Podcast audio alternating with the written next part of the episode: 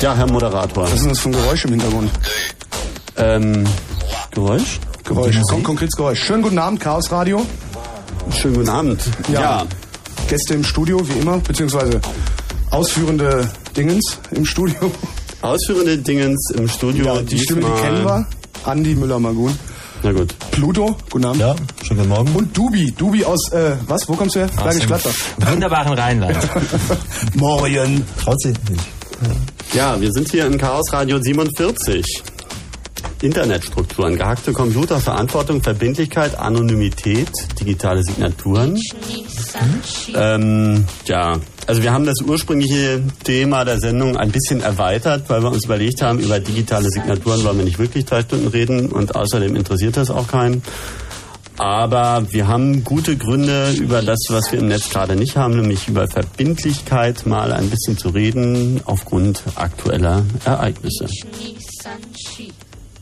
Das klang ja jetzt also auch vergleichsweise hochtrabend, ne? Wo, worum geht's? Genau, du solltest ja auch danach die Musik. Äh, Achso, ich sollte die Musik wieder hochtraben lassen. Als die Dramaturgie. Es tut mir sehr leid, aber Peter, der Techniker, macht hier Sachen, die mich sehr verwirren. Der spielt nämlich hier an Nippeln rum.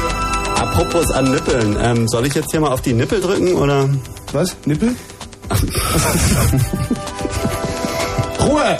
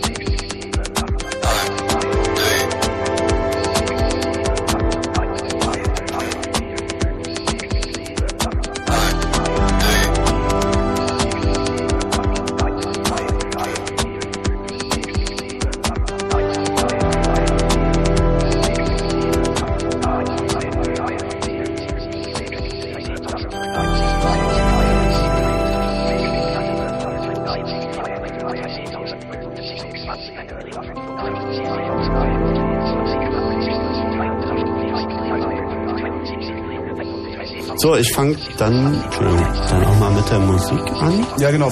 Und dann haben wir noch Andi, eine Untermalung. Eine Untermalung, ja, dann lass mal rein. Da musst du mal hochdrehen. Ich drehe ja hoch. Also ich ziehe, man sagt ziehen.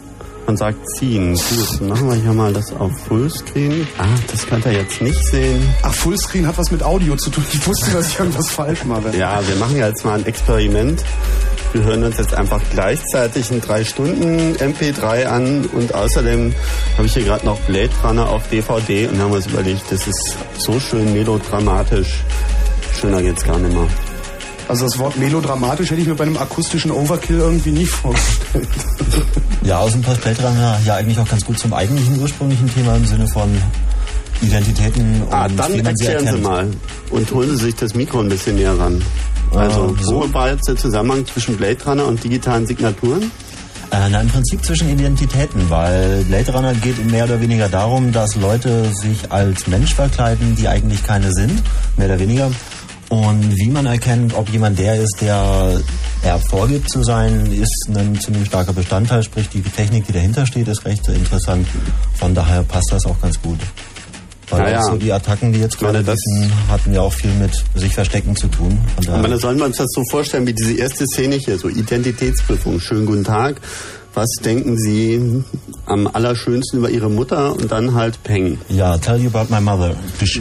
Ja, kommt man natürlich zur Frage, ob man denn überhaupt sein muss, was man vorgibt zu sein. Also du gehst davon aus, dass man irgendwie Identität haben muss und die darlegen und immer die gleiche ist.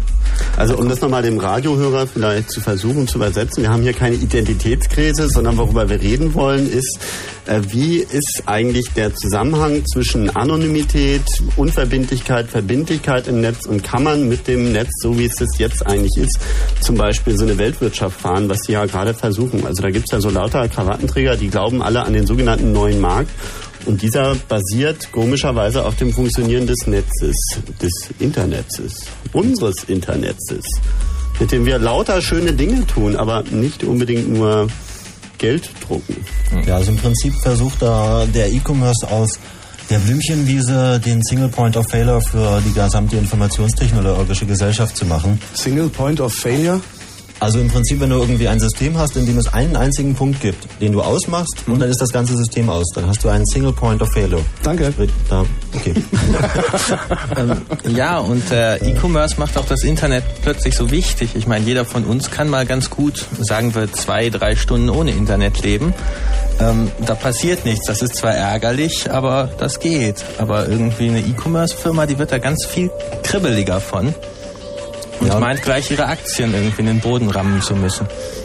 Ja, was auch eine der Theorien war, woran das gelegen haben könnte mit den Angriffen auf die diversen Sites, so im Sinne von, wenn ich weiß, dass morgen ein Angriff auf zum Beispiel eine Site läuft und die dann für 24 Stunden weg ist, dann werde ich halt heute Aktien kaufen, äh, nee, morgen Aktien kaufen und sie übermorgen wieder verkaufen im Sinne von Manipulation. Also hört gut zu, ihr merkt hier, ihr werdet dann erfahren, wie ihr stinkend reich werdet. Ja, der Trip zum Geldverdienen. So, und äh, Daytime Broadcast. Ja, ich glaube, uns, glaube ich, erst mal Musik hören und machen uns ein Konzept, oder? Genau, und ihr verraten mir auch eher die wirklichen Geheimnisse. Denken drüber nach.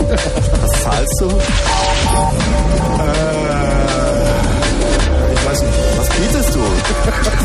Ruhm, Ehre? Alles, was ich habe.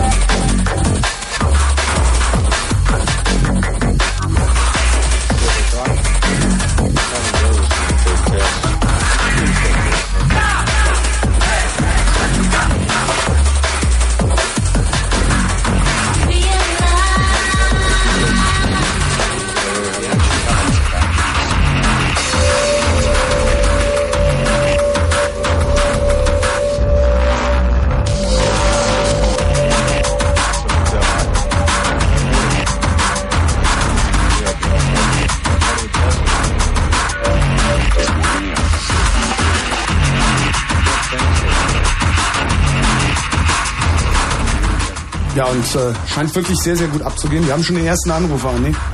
Ja. Das ist der Daniel. Namen Daniel. Hi. Hi. Na? Was ist dein Punkt? Ja, also ich würde sagen, im Internet kann man total leicht die Identität verfälschen, denn also ich kann mich meinetwegen auch im Chat Ralf nennen oder so. Also das ist voll simpel. Also das kriegt auch keiner mit. Und findest du das okay? Macht Spaß? Ich finde, das macht Spaß. Wir machen das auch mit dem aus meiner Klasse. Ja, verarschen wir ihn, dass ein Schwuler so ihm immer mailt und haben Mhm. extra eine Mailadresse angelegt und so. Das ist richtig geil. Und was denken eure Lehrer darüber? Kriegen die schon graue Haare oder haben sie die ohnehin? Naja, die Lehrer, die bemerken das ja nicht. Also die wissen, dass wir sowieso eine Schule, äh, Schule tun und dass wir damit eigentlich eh schlechte Zensuren kriegen, ob wir nur im Internet sind oder nicht. Also Okay, dann werden wir das mal versuchen zu verbessern, ne? Wärst du denn selber mal ganz gerne so, wie du im Internet tun kannst, dass du bist oder so durch einfach so durch falsche Anonyme, also durch eine Identität, die du da überhältst oder? nö, ich bin lieber so wie ich bin. Also weil das ist, da kann man wenigstens noch welche kennenlernen so. Mhm. Und Na, okay. naja, Daniel, danke für deinen Beitrag. okay, ich dir. Tschüss.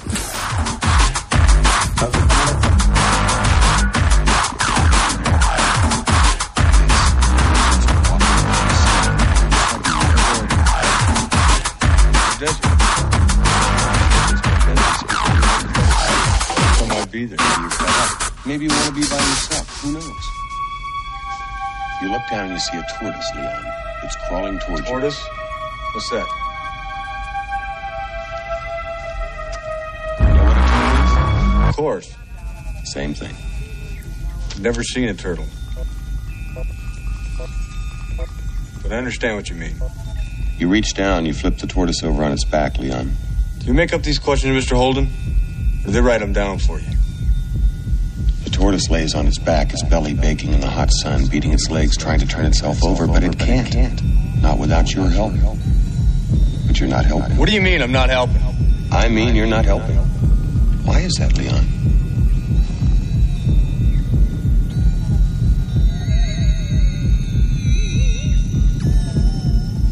They're just questions, Leon. In answer to your query, they're written down for me. It's a test designed to provoke an emotional response. Shall we continue? Describe in single words only the good things that come into your mind. About your mother? My mother? Yeah. Let me tell you about my mother.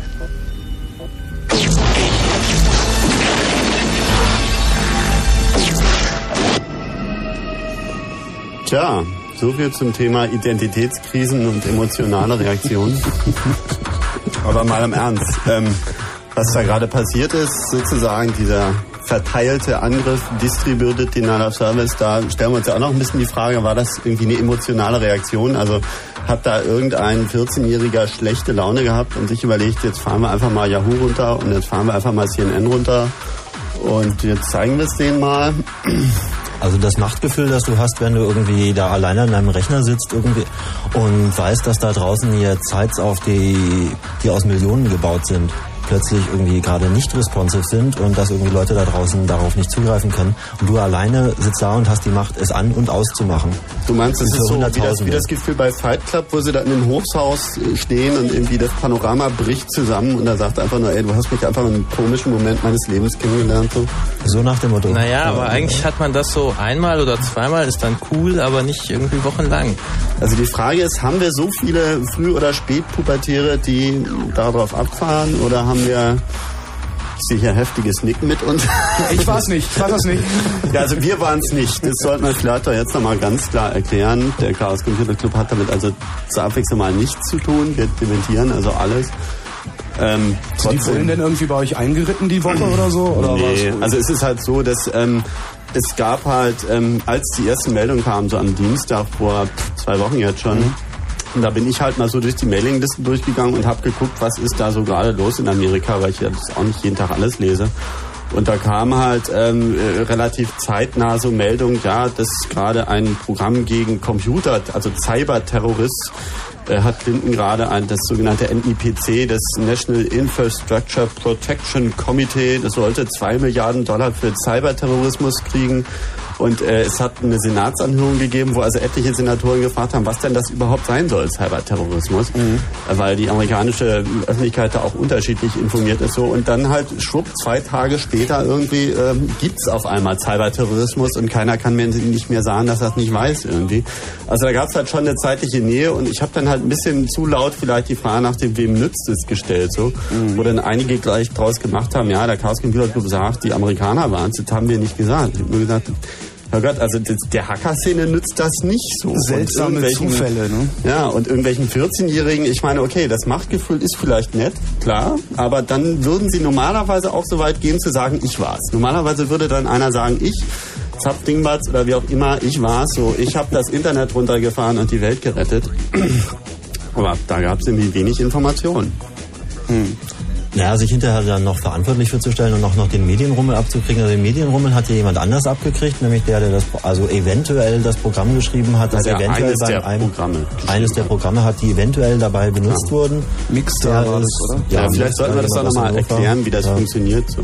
Ja, aber da, in dem, was du eben gesagt hast, ist eine nette freudsche Fehlleistung drin, im Sinne von, die zwei Milliarden sind nicht für Cyberterrorismus, sondern gegen Cyberterrorismus. Na vielleicht ja, ja doch. Na ja. Also, wer will das so unterscheiden? Also dass die Amis sich die, äh, die Informationen, die sie da kriegen, mit diesem Programm gegen, eventuell dann auch mal vielleicht mal nutzen, um damit irgendwie kleine Inselstaaten platt zu machen, wie das gerade die Chinesen und die Taiwanesen schöne vormachen, ist da natürlich auch noch ein Aspekt irgendwo. Aber lass uns erstmal erklären, was ein Hacker aus dem Münsterland mit einer russischen Hackergruppe zu tun hat und einem Programm, das Stacheldraht heißt. Also fangen wir mal von vorne an. Es gibt im Internet eine Angriffsform, die heißt Denial of Service. Es sind Angriffe auf die Verfügbarkeit zum Beispiel durch Überlastung von Computern mit regulären Anfragen. Und das ist auch das, was hier geschehen ist. Dagegen kann man sich nicht schützen. Das ist so, als würde ich hier zu Radio Fritz irgendwie hunderte von Pizzaservice oder ein paar Firmen, die vielleicht Zement anliefern, irgendwie anrufen und da irgendwie Kram bestellen. Und dann würden die hier anfangen, euch vom Allerfeinsten den Eingang zu, zu betonieren. So, ihr habt nun mal einen Eingang und ihr könnt das Gebäude nicht in Luft auflösen und ihr könnt eventuell den Leuten sagen, irgendwie will ich nicht, aber in dem Moment, wo die angefangen haben, da die Kanüle aufzumachen, ist halt vorbei. Ne? Es sei denn, ich sage dem Pförtner vorne, er möge diesen LKW nicht mehr durchlassen, aber dann kommen auch die Leute, die hier arbeiten wollen, nicht durch. Habe ich ja. das richtig verstanden? So, ja, so, ist, so ist das. Ja. Blöderweise im Internet ist das so. Da kannst du den Pförtnern leider nicht so richtig differenzierte Hinweise geben. Na, das geht schon. Also der Pförtner ist im Prinzip dann dein äh, Border-Router, den du halt bei deinem Netz hast von deiner Site. Ja, wenn du es dann selbst hast und nicht deinen Internetprovider. Ne? Oder deinen Provider, den musst du halt anrufen, was sie jetzt mittlerweile dann wohl auch können, was berichtet wurde, dass man da jetzt dann auch Telefonlisten hat, wie man anrufen muss in solchen Fällen. Aber das Problem ist, stellt euch vor, das ganze Internet ist aus Paketen basiert, sprich Pakete hin und her, werden hin und her geschickt und irgendwie kommt jemand auf die Idee, euch äh, zehn große Post-LKWs mit Paketen zu schicken und die kippt ihr euch vor die Tür, egal ob ihr wollt oder nicht. Und damit müsst ihr dann erstmal fertig werden. Ja, und das große Problem ist halt, ähm, im Internet so weltweit verbreitet und verzweigt. So könnte man vielleicht jemanden an die nächste Kreuzung stellen, der die LKWs umleitet oder auch an die übernächste oder an die Autobahnabfahrt. Aber bis man bei so einem Angriff alle Internetprovider, über deren Rechner das gelaufen ist, gefunden hat, ist dann auch Weihnachten. Also Gut, aber um nochmal ganz kurz in der Erklärung vielleicht weiterzumachen, also es gibt Denial of Service und es gibt noch was Gemeineres und das ist das, was hier geschehen ist, das ist Distributed Denial of Service. Und ähm, das weist sozusagen auf ein ganz neues Problem hin im Internet, um nicht zu sagen auf ein Problem, was wir längst kennen und auch wissen, aber was jetzt irgendwie tatsächlich mal Auswirkungen hat. Computer sind oftmals unsicher, okay. Ähm, wenn jemand ein Atomkraftwerk betreibt, sagt man halt normalerweise, okay, der beim Atomkraftwerk, da gibt es so gesetzliche Bestimmungen und dies und das und da hat der bestimmte Sachen einzuhalten, sonst darf er das Ding nicht betreiben, weil es könnte uns um die Ohren fliegen. Chemiewerk genau dasselbe andere Geschäftsbereiche auch. Wenn jemand einen unsicheren Computer im Internet hat, hat man bisher gesagt, scheißegal, sein Problem. So, wenn du hast unsicher Computer, Elan, hast du Problem. Wenn du hast unsicher Auto, ist Problem. Ja, wobei wir sagen müssen, das gilt jetzt für Leute, die einen Server da betreiben, also jetzt nicht den User zu Hause, oder? Äh, also ja, wobei man könnte auch, das ist dann der nächste Schritt, da reden wir dann mal, wenn wir über die nächsten Angriffsformen, Angriffsformen entwickeln, können wir ja dann in der dritten Stunde machen. ähm, lange Rede, kurzer Sinn. Also hier wurden unsichere Computer ausgenutzt als Angriffswerkzeug und zwar als automatisiertes. Das heißt, man hat ein paar Computer gehackt, da ein Angriffswerkzeug verteilt und denen dann gesagt, so und jetzt macht ihr CNN platt. Und CNN hat zwar dann irgendwann rausgefunden und Yahoo, wer es war, aber das waren dann eben nur hm, die Computer, die ihn angegriffen haben und nicht der Mensch. Aber Andi, dass du gemeint hast, ähm, da sagt man immer, das ist egal, wenn dein Computer unsicher ist. Ähm, das stimmt so nicht. Bei dem E-Mail-Spam hatte man das eigentlich, hat man das schon seit Jahren. Wenn du einen Rechner so konfiguriert hast, dass andere Leute darüber unerwünschte Mails weiterleiten, dann kriegst du unheimlich den Arsch voll. Kriegst du keinen Spam? Ich krieg schon Spam, aber ich hatte mal einen Rechner, der als Spam Relay benutzt wurde. Und dann hast du etwa 500 Mails von Mail-Admins, die sagen, du sollst augenblicklich deinen Rechner sicher machen, sonst würden sie irgendwie selber persönlich mit der Drahtschere vorbei. Ja, das ist richtig, aber das Konzept scheint ja nicht zu greifen. Also wenn ich dir hier mal kurz am Bildschirm zeigen darf, ich kriege hier mittlerweile ungefähr, ich weiß nicht, vielleicht ist es arabischer Spam, vielleicht ist es chinesischer, also ich kann es nicht mal mehr beim besten Willen entziffern, so. Es Aber es gibt ja schon Methoden, die irgendwo mehr Nachhaltigkeit und irgendwo mehr Verantwortung für den eigenen Rechner im Internet irgendwie enforcen wollen. Das ist zum Beispiel RBL oder auch, äh, wie heißen die nochmal, Orbs. Ja, für ja, Mail. Für Mail, also wo du halt, als wenn du ein offener Relay-Host bist, das heißt, wenn du ein Host bist, über den andere Leute schnell mal irgendwie eine Million Mails an Spam-Empfänger schicken können, dann wirst du in einer dieser beiden Datenbanken eingetragen. Und wenn du ein guter Admin bist, dann schaust du halt, wenn dir jemand eine Mail schicken möchte, erst Aber ist das, jetzt, ist das jetzt gerade ein ja. konstruktiver Ansatz oder kommen wir gerade vom Thema ab? Nein, es ist schon irgendwo... Wir sind auf jeden Fall im Thema. Die Frage ist, ob das ein guter Ansatz ist. Aber im Prinzip ist ja, wenn du jede Menge E-Mail kommst, das auch ein Denial-of-Service-Attacke. Und in diesem Bereich gibt es solche Sachen. Was anderes ist Smurf. Das ist ja eine Attacke, die vor einigen Jahren gelaufen ist. Ähm, und da hat man ein Datenpaket losgeschickt, was gleich ähm, dann von einigen hundert Rechnern beantwortet wurde und auf einen Rechner gebündelt wurde und den platt gemacht hat. Ähm, und da gab es automatische Scans auf Netze, die halt Smurf erlaubten und die sind einfach an den Core-Routern ausgeblendet worden, diese Netze. Also da hat man im Prinzip schon gesagt, eure Rechner sind unsicher, dann würden wir nicht mehr mit euch reden. Das mhm. hat mal geklappt.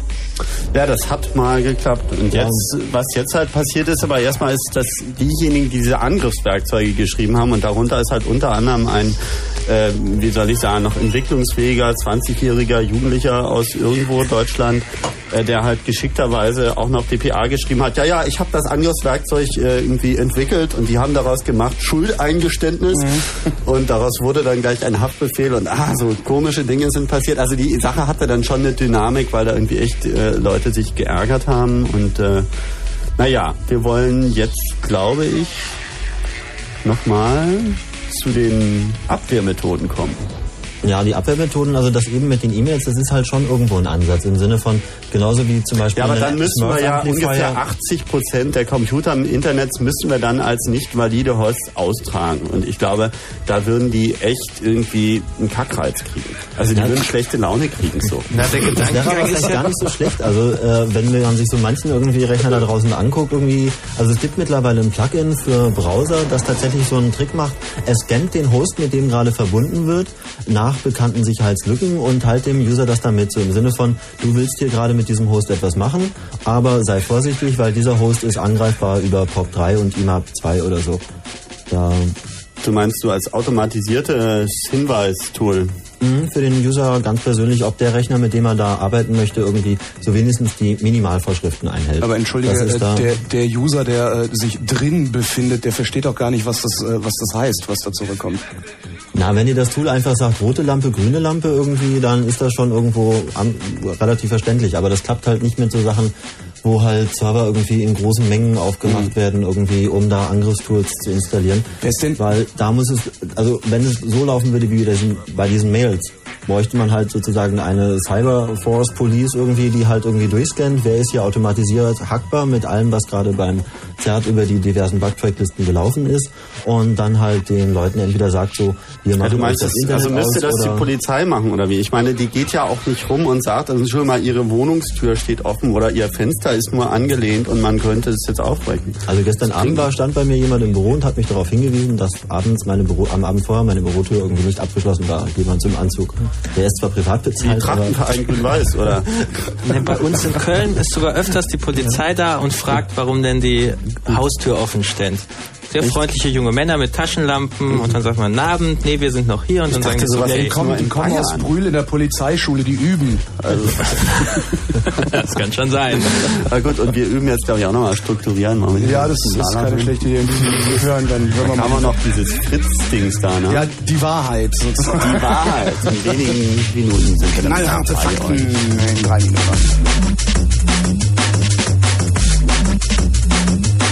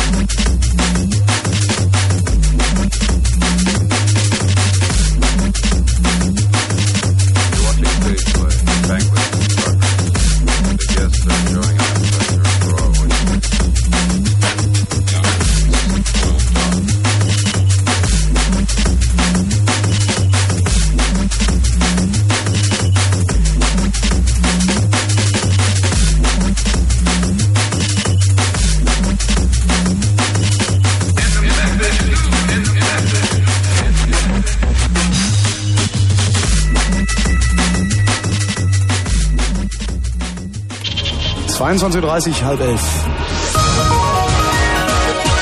Kurzinfo. Demonstration. Rund 2000 Menschen haben am Abend in Brandenburg-Havel gegen die geplanten Kürzungen bei den Kitas protestiert. Vertreter der Demonstranten übergaben Listen mit gesammelten Unterschriften. Zu den Protesten hatte die Gewerkschaft ÖTV aufgerufen. Sie sieht durch die Einsparungen den gesetzlichen Betreuungsanspruch in Kindertagesstätten und Arbeitsplätze bedroht. Fortschritt. Die Einrichtung von sogenannten Fixerstuben wird in Deutschland legalisiert. Der Vermittlungsausschuss von Bundesrat und Bundestag einigte sich am Abend auf einen leicht geänderten Gesetzentwurf. Morgen soll das Gesetz den Bundestag passieren. Vorhaben. Bundeskanzler Schröder will EDV-Experten aus dem Ausland nach Deutschland holen. Bei der Eröffnung der Computermesse CeBIT am Abend in Hannover sagte Schröder, man werde den Fachkräften eine Aufenthaltserlaubnis nach dem Vorbild der US Green Card geben. Gleichzeitig forderte der Kanzler die Wirtschaft auf, arbeitslose deutsche Ingenieure für die Computerbranche umzuschulen. Ermittlungen der beabsichtigte Amoklauf der Schülerin in Münchenberg war von ihr in allen Einzelheiten geplant. Laut Staatsanwaltschaft Frankfurt-Oder wollte die 16-Jährige mit Handgranaten und halbautomatischen Waffen Schüler und Lehrer ihres Gymnasiums töten. Ihr droht nun eine Anklage wegen geplanten Mordes. Lawinenopfer. Fünf Menschen sind heute in den französischen Alpen ums Leben gekommen. Eine Person wurde schwer verletzt. Zum Zeitpunkt des Lawinenabgangs befand sich die Skifahrergruppe außerhalb der markierten Pisten. Fußball. Die deutsche Nationalmannschaft hat ihr Testspiel für die EM in den Niederlanden mit 1 zu 2 verloren. Wetter. Heute Nacht gering bewölkt bei 0 bis minus 4 Grad, nochmal kalt und am Tage dann bewölkt und regnerisch, nochmal regnerisch um 7 Grad. Verkehr. Zurzeit keine aktuellen Meldungen. Herzlichen Dank, ein Fritz Kurzinfo mit Gerald Kötter-Heinrich. Das Ganze um 22 Uhr und 32 Minuten. Fritz präsentiert Opening Party des Interstate Werder. Mit Wamdo Project live. live. live.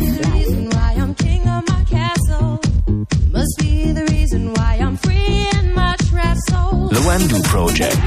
Plus DJs auf der Opening Party des Interstates. Freitag, 3. März in der Vögener Straße 28 in Werder bei Potsdam. Präsentiert von Fritz. Ja, immer noch Chaos Radio. Welche Nummer war das? Äh, Nummer? 47, ne? 47? 47.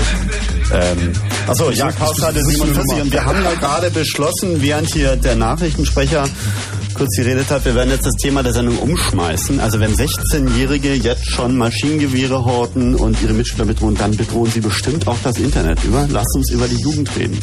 Du meinst also Handgranaten in Serverräume?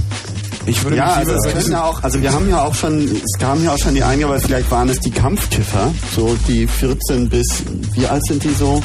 14 bis 17-Jährigen.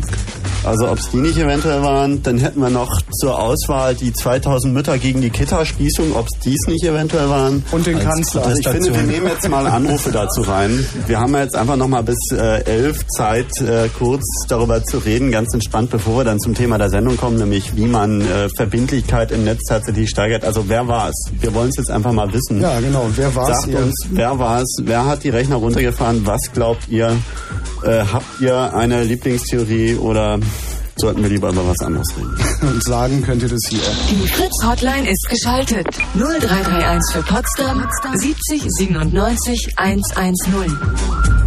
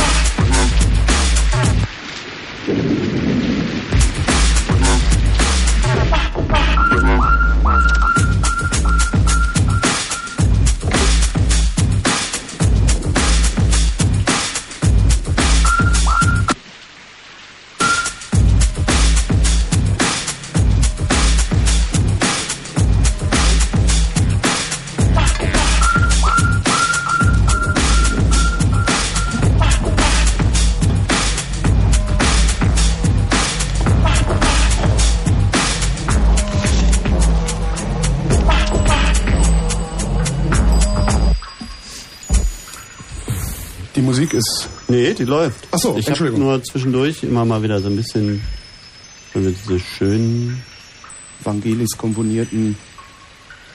Ist das jetzt Blade Runner oder ist das jetzt. Das, ist Blade Runner. Blade Runner, ja. Machen wir das eigentlich strafbar gerade? Du schon. Ja. Nee, wir zahlen ja doch GEMA, oder? Ah ja, genau, wir zahlen ja GEMA. Guck mal, am Telefon ist. Mit Ah, ja. Hallo, ist da Hallo? Otis. Hallo? Otis? Ja, hier bin ich. Ja. Ja, Otis, solltest du uns erzählen, Du dass wolltest du uns weißt, was- wer das ist. Oder Ja. wer das war. Oder wer das wieder sein wird. Was? Die Frage war, äh, wer mag denn wohl diese Denial of Service Attacken gemacht haben? Hm, keine Ahnung, weiß ich nicht. Schade. Schade. Das denn? Wer war's? Naja, ähm, ich würde mal sagen, irgendwelche, meiner Meinung nach, Idioten. Ja, das Idioten. Gut. ist recht unspezifisch. Idioten gibt's ja viele. Also meinst du Idioten, die Krawatten tragen, Idioten, die das falsche Kraut rauchen oder Idioten, die einfach nur schlechte Laune haben oder Fußballspiele verloren haben? Was für welche?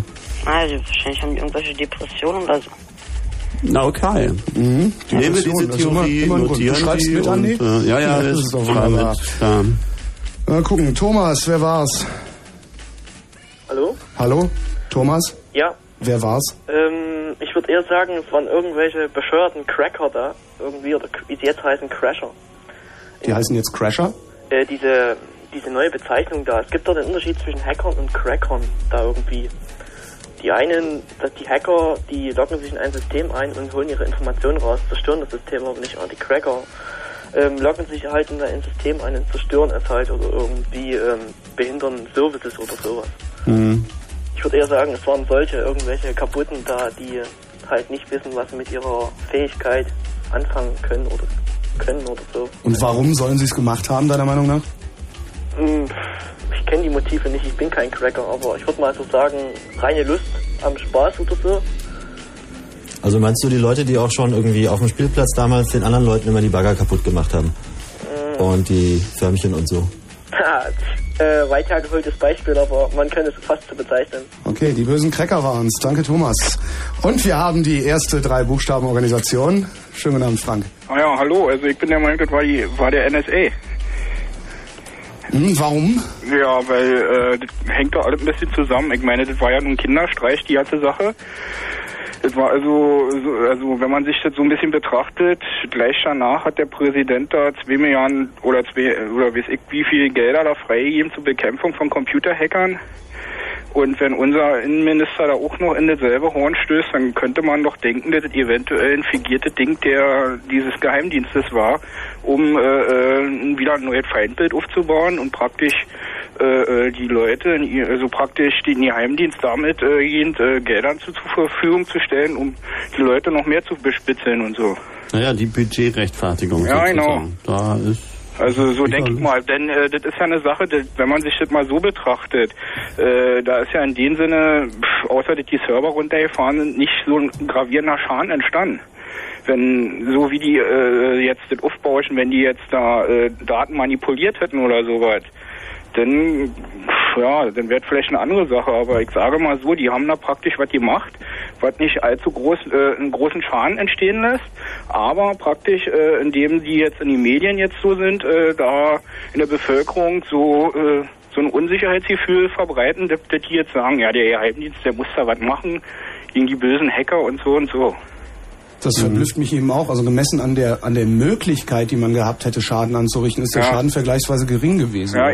also einen Monat vorher lief, so als kleine Anekdote am Rande, äh, oder so zwei Monate vorher hat ein russischer Hacker in dem Fall oder Cracker oder whatever einen Rechner in den USA aufgemacht und 300.000 irgendwie Kundendaten inklusive gültigen Kreditkartennummern rausgemacht und das gab irgendwie eine kleine Meldung in so ein paar Computernachrichtentickern, hat ansonsten keinen weiter interessiert. Mhm.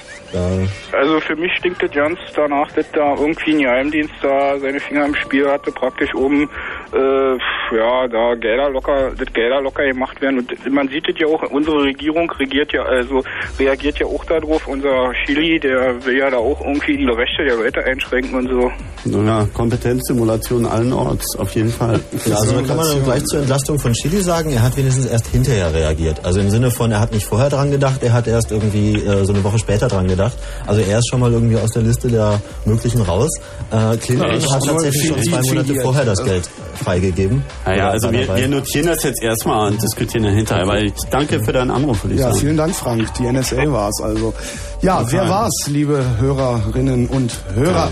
Wer hat die Denial of Service Attacken gefahren? Wir könnten natürlich theoretisch zwischendurch auch nochmal kurz zur technischen Erörterung kommen. Also, äh, warum war das Ganze möglich so? Weil Computer unsicher sind, haben wir jetzt vorhin ein bisschen äh, generalmäßig gesagt. Warum sind Computer unsicher? Könnten wir jetzt mal ganz kurz. Also die Einbrüche, auf denen die Angriffswerkzeuge installiert wurden, basierten ja auf bekannten Fehlern. Das ist sozusagen erschreckend. Also es ist so, als würden die Leute in ein Auto fahren, von dem alle wissen, dass ab und zu die Reifen versagen. Und der Hersteller hat es eigentlich auch schon zur Kenntnis genommen. Aber du sprichst vom Audi TT, ja? naja. Naja, Andi, das ist schon was anderes. Also es wissen Nee, ich mein- nicht, nicht ja, aber alle, dass die Fehler da sind, sondern nur die Techniker wissen das. Ähm, Ja, okay. Und das sind wenige Leute. Es ist so wie ein Auto, wo die Werkstatt weiß, dass es kaputt ist und es wird nicht zurückgerufen. Also Ja. die meisten Benutzer wissen ja nicht, dass ihr Server irgendwie eine IMAP Ja, aber ich meine, die hat. Firma Sun kann ja auch schlecht ihren Kunden sagen, jetzt kommt mit euren Servern mal vorbeigefahren irgendwie. Also, Ja, aber sie hätten ein bisschen früher vielleicht schon mal reagieren können. Also das ist, war dann sozusagen, Yahoo war dann sozusagen der Elchtest fürs Internet irgendwie. Oder äh, Ja, aber gibt es denn auch ein ESP, also was, was den, den Unfall verhindert fürs Internet? Oder gar ein TÜV? Ein TÜV, genau. Na, es ist irgendwie ein bisschen schwierig. Also es gab da irgendwie Nee, ich meine, der, der TÜV sieht da jetzt gerade seine Chance. Ne? Ich war neulich auf so einer Veranstaltung, da wollte dann wirklich, so, ja, jetzt müsste man doch und dies und das, das BSI natürlich auch. Also jeder zieht dann durch seinen Nutzen auf. Die Aktienkurse von äh, Firmen, die eben Computersicherheitsprodukte verkaufen, sind auch sofort massiv hochgegangen. Ja, die möchte ich übrigens auch in die Liste der möglichen Täter mal aufnehmen. Schließlich schreiben die angeblich auch jede Menge Viren. Um ihre Virenschutzprogramme zu verkaufen, gibt es Leute, die sagen das zumindest. Warum auch nicht das? Mercedes durch die Gegend fahren, ja? Entschuldigung. Ja, logisch. ja. Immer noch die Frage an unsere Hörer. Wer könnte denn diese Denial-of-Service-Attacken gemacht haben? Ich sag noch mal die Nummer, beziehungsweise lasse ich die von einer Frauenstimme sagen. Moment. Nee, warum kommt die nicht? Weil ich blöd bin. Ich war's. Sind wir weggelaufen? Nee, hier funktioniert gerade meine Technik nicht. Das ist ja furchtbar. 0331 70 97 110. Habe ich nicht eine wunderbare Frauenstimme? Voice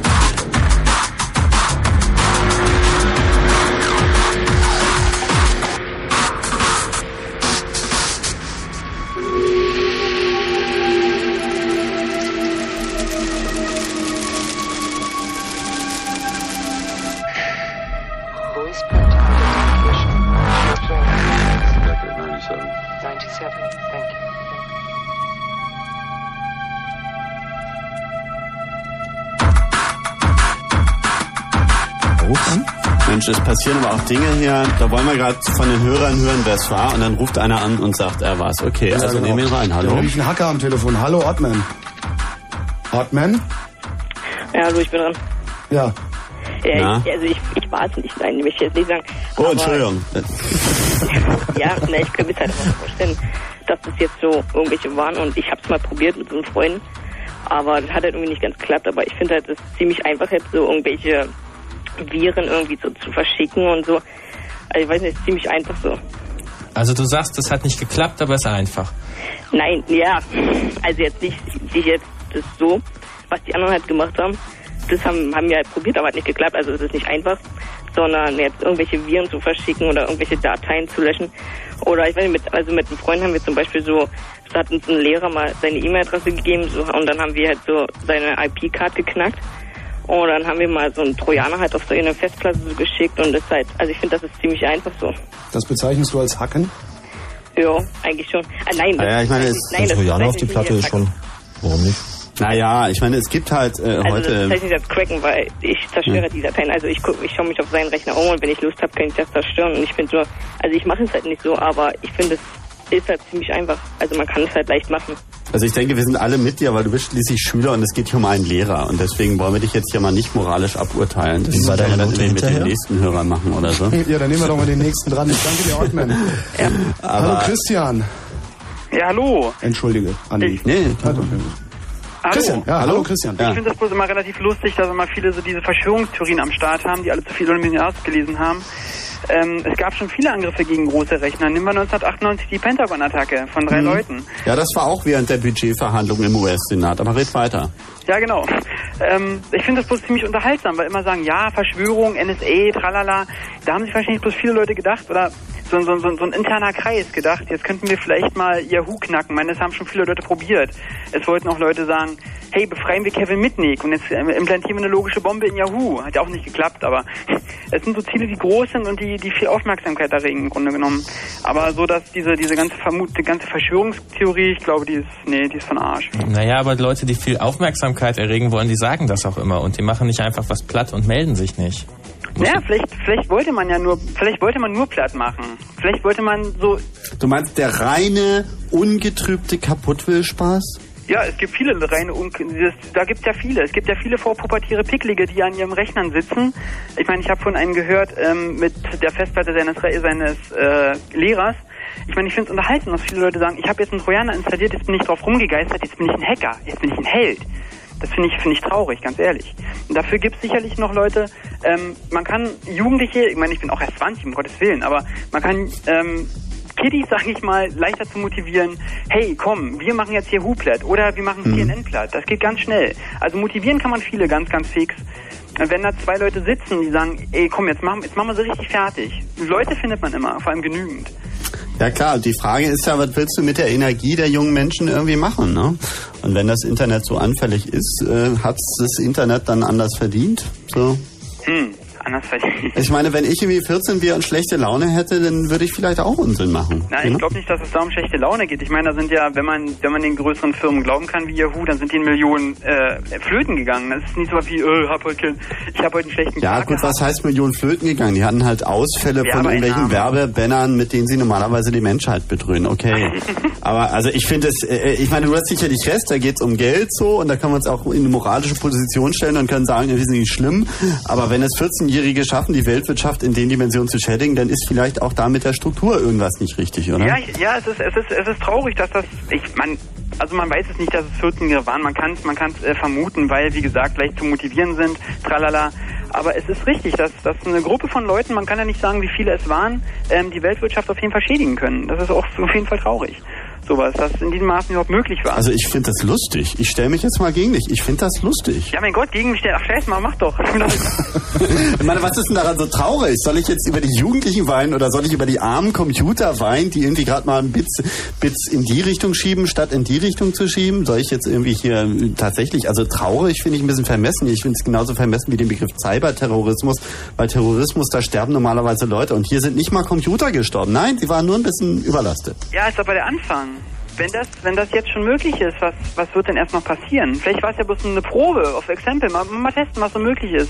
Vielleicht, also vielleicht sind demnächst größere, größere Rechner dran. Ja gut, aber ähm, nur davon, dass Werbebanner nicht eingeblendet Nein, werden, blutet keiner. doch, Also, Um die Werbebanner geht's doch eigentlich gar nicht. Es war ja im Grunde genommen, kann man sagen, es war nur ein Test.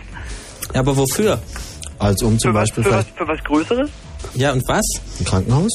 Wer weiß das schon, ja Also genau. Krankenhaus sind noch nicht auf IP-Ebene. Aber es erreichbar. gibt gerade eine Studie, die behauptet, dass Krankenhäuser mehr Internet machen sollen, weil sie dadurch viel sparen können. Und dafür brauchen sie eine Ja, Standleitung. gut, aber die Frage ist irgendwie, ist das Problem dadurch gelöst, dass es solche Angriffe nicht gibt oder ist das Problem erst in dem Moment gelöst, wie die Computer sicher sind? Also, Also, Nee, also, hm. Also wir wollen jetzt, jetzt also ich denke, wir, wir nehmen deine, deine Eingabe jetzt mal auf und behalten die ein bisschen im Hinterkopf. Wir wollten nämlich hier gerade ein kleines Rollenspiel spielen, um auch mal technisch noch mal kurz ins Detail zu kommen. Alles klar. Gut. Ich habe jetzt hier gerade eindeutige Handbewegungen gezeigt. Ja, die also ich Problem Hörer ist, also vorenthalte. Christian, ich, ich sag Christian gerade mal Tschüss. Danke für deinen Anruf. Alles klar, ciao, Äh, ciao. Andys Rollenspielidee ist, dass ich jetzt den Pluto hacke. Aber Dewey hat den Nein. Hammer vergessen. Das Ganz genau. Nein, also ich hatte mir das eigentlich so vorgestellt, dass du, du jetzt mal sagst, du willst ihn jetzt platt machen. So, nehmen wir mal an, du Shining. willst jetzt dem seinen Computer, der betreibt auch noch so einen Service, das ist irgendwie so eine Service-Domain, die hört mit dem Namen Service auf und da kriegt man alles mögliche, aber nicht den Service, den es verspricht. Das ist also wirklich ein Ziel, Bloß weil du mal Hunger hattest. wie aus dem Bilderbuch. also da werden einem Nahrungsmittel versprochen, die man nicht bekommt. So man bekommt auf diesem Server alles, aber nicht das, was es verspricht. Das ist so zum Weinen. Ja, und ich bin jetzt total sauer auf den Pluto, weil er irgendwie mir nichts zu essen geliefert hat. Ähm, dann könnte ich, das ist der klassische Denial of Service Eingriff, einfach jetzt zu ihm hingehen und ihn irgendwie belästigen. Und der Gag bei Na, das tust du ja schon. Dist, ja. Dafür haben wir auch noch nach der Sendung Ich Zeit. mache ja Also. nur normal Denial of Service. Distributed Denial of Service ist jetzt viel schlauer, man lässt andere für sich arbeiten. Ähm, das heißt, ich muss nur andere Leute finden und die überreden, dem Pluto auf den Senkel zu gehen.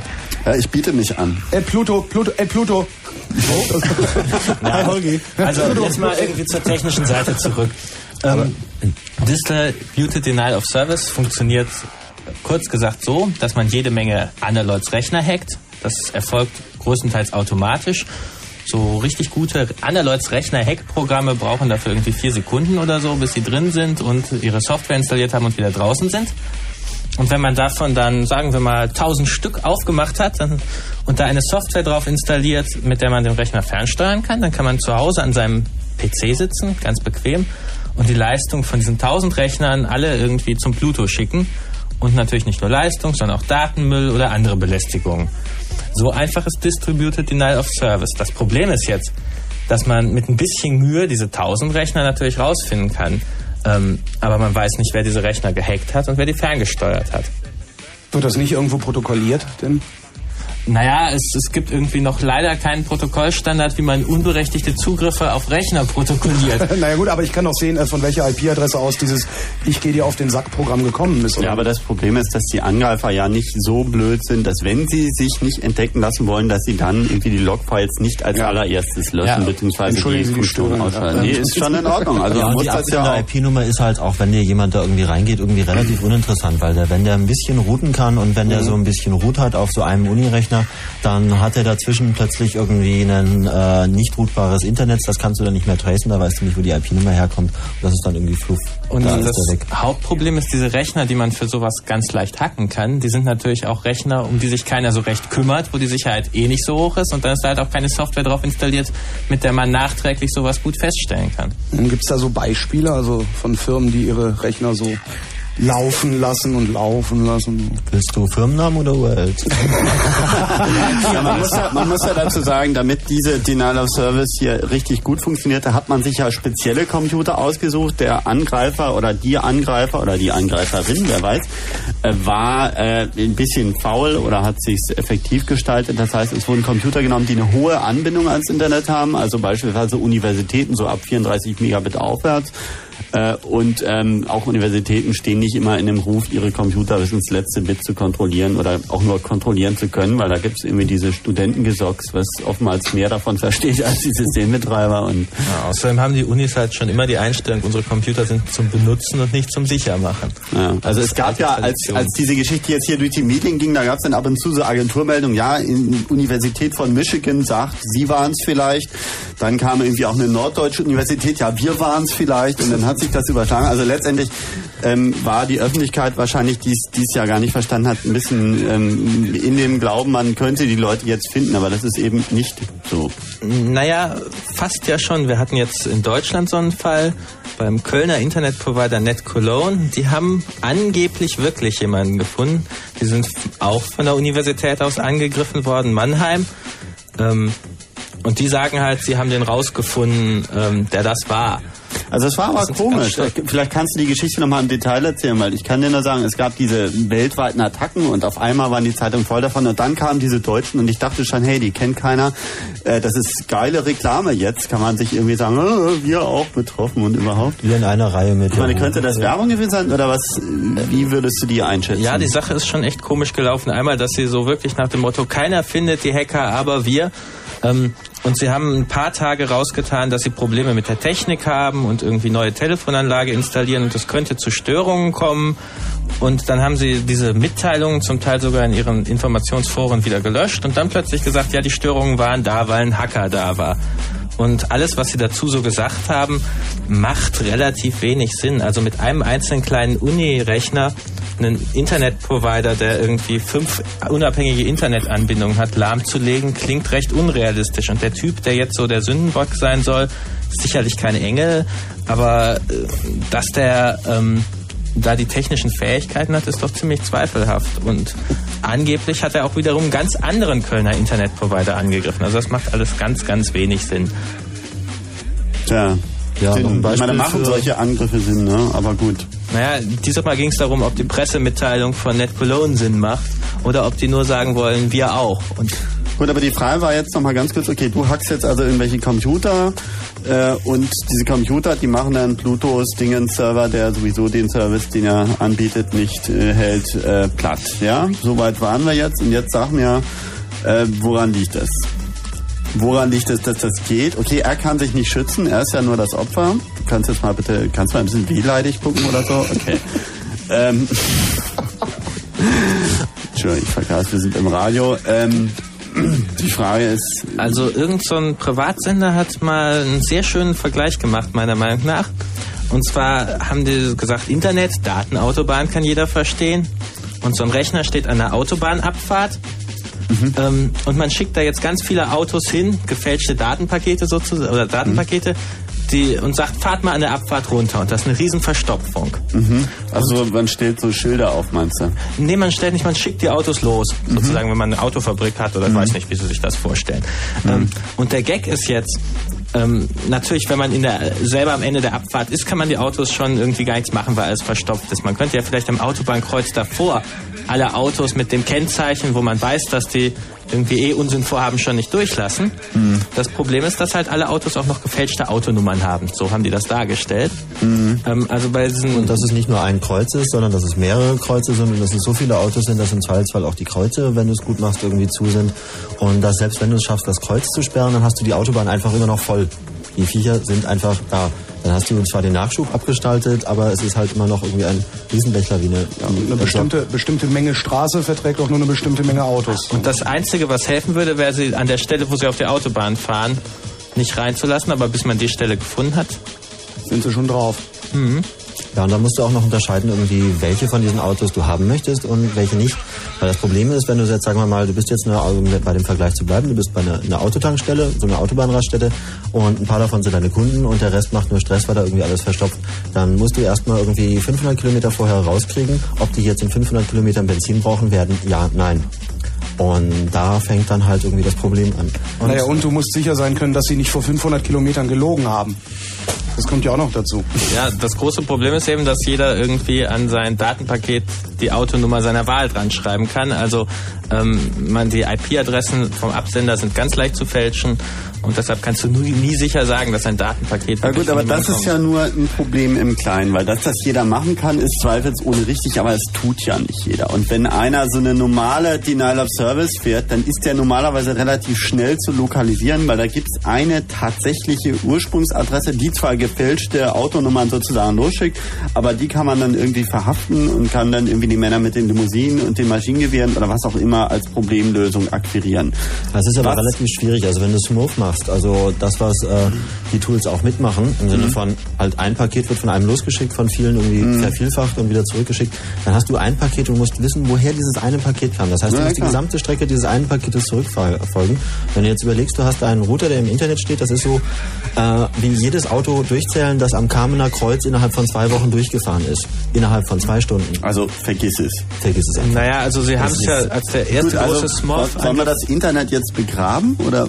Na, falls du ein Loch hast, das groß genug ist. Das war jetzt eine Frage. Er hat schon ein schwarzes Loch bei vielleicht, aber. Also bei dem Also- ersten Smurf-Angriff haben sie es ja geschafft. Die haben damals den Internetprovider in New York Panics lahmgelegt. Mhm. Drei Tage lang. Und nach drei Tagen haben sie dann sozusagen alle Ba- Autobahnkreuze abgeklappert gehabt, bis sie gefunden haben, wo die Datenpakete Ja, der herkamen. Typ war halt zu doof, irgendwie schnell genug abzuhauen, weil du kannst es halt nicht im Nachhinein verfolgen. Aber Mhm. wenn das immer weitermacht, dann kannst du halt immer mehr Polizisten an immer mehr Kreuzungen stellen und die gucken halt, wo welche, wo die roten Autos herkommen. Aber wenn das so eine kurze Aktion ist, wo jemand mal für drei Stunden einen Schnack macht, irgendwie, dann hast du im Nachhinein wenig Chancen. Während der Apro- Aktion kannst du, das stimmt. Apropos Schnack, machen wir Musik. Kleiner Ja, auf jeden. Fall, klar. Ich meine, wir müssen auch irgendwie mal wieder den Faden finden. Wollten wir nicht auch noch darüber reden, wie man das Internet sicher machen können? Oder? Ähm, Weil ja, genau nach Überlegung hat sich das jetzt schon als Illusion rausgestellt. Naja, man kann Ähm. auch überlegen, ob das denn schlimm ist, wenn ab und zu mal irgendwie ein paar Server aus sind. Das ist sicherlich eine interessante Frage. Beantworten wir gleich.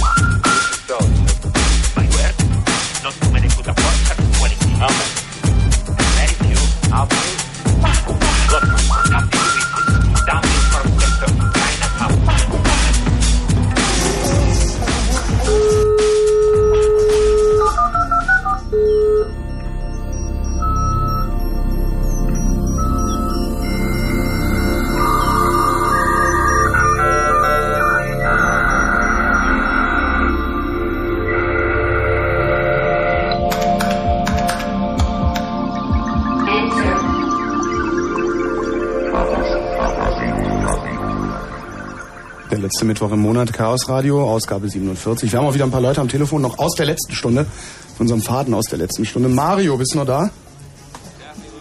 Nee, Mario ist nicht mehr da. Das ist eigentlich vergleichsweise schade. Dann nehmen wir mal Thomas. Thomas? Ui. Irgendwie, die wollen alle nicht mit uns reden. Echt- unserer Hörer. Die hassen uns. Einen letzten noch. Eine kleine Denial of Service auf Steffen? unsere Hörer, alle Timeout. Steffen. Hallo. Hallo, Steffen. Grüß dich. Wer war's? Du warst es. Ach so, nein, nee. Ich bin am Apparat, ja. Nee, also ich habe da eigentlich so eher zwei Theorien. Zum einen diese NSA-Geschichte, naja, möglich. Aber vielleicht sollte man auch mal in eine andere Richtung denken. Ähm, wie wär's denn mit Carnigan und Ritchie? Wer ist das? Na, die Herren, die Unix haben. Die waren das. Du meinst mit ihrem Compiler-Bug, den sie vor 30 Jahren eingebaut haben, macht jetzt das Internet platt? Nee, nee, nee, nee, nee, nee, nee, nee. Die haben sich doch schon mal so diesen Gag erlaubt, so zu meinen, dass C eigentlich aus einer völlig lustigen Fasson her entstanden ist und das eigentlich verboten sein sollte. Ich könnte mir gut vorstellen, dass die wieder auf irgendeiner einsamen Insel sitzen und sich denken, Mensch, machen wir mal einen Spaß, Mhm. machen da mal was platt. So halt auf die Schiene. Und die haben es dann auch nicht nötig, an die Öffentlichkeit zu gehen und zu sagen, ey, hä, wir waren's. Du meinst, denen reicht das, wenn sie den Fernseher anschalten und die Welt geht unter und sie haben ihren Spaß, weil Südseeinsel. Ja, so Mhm. ungefähr. Hm? Na, also wenn du mal die Namen weglässt irgendwie, dann ist da vielleicht sogar ein bisschen was dran, so im Sinne von so die Hacker als Gruppe, so im Sinne von, wenn man etwas haben möchte, was halt schnell mal pinkt irgendwie und dann geht man halt weg, äh, dann ist man da vielleicht schon mit in der... Hä? Ich habe das auch nicht verstanden. Kannst du nochmal kurz einen vollständigen deutschen Satz reden, der eventuell auch einen Sinn ergibt? Äh, Ich kann es äh, kann's mal probieren irgendwie, kleines Reboot, Schnick. Warte mal, ich mach kurz Ähm, laut. Jetzt.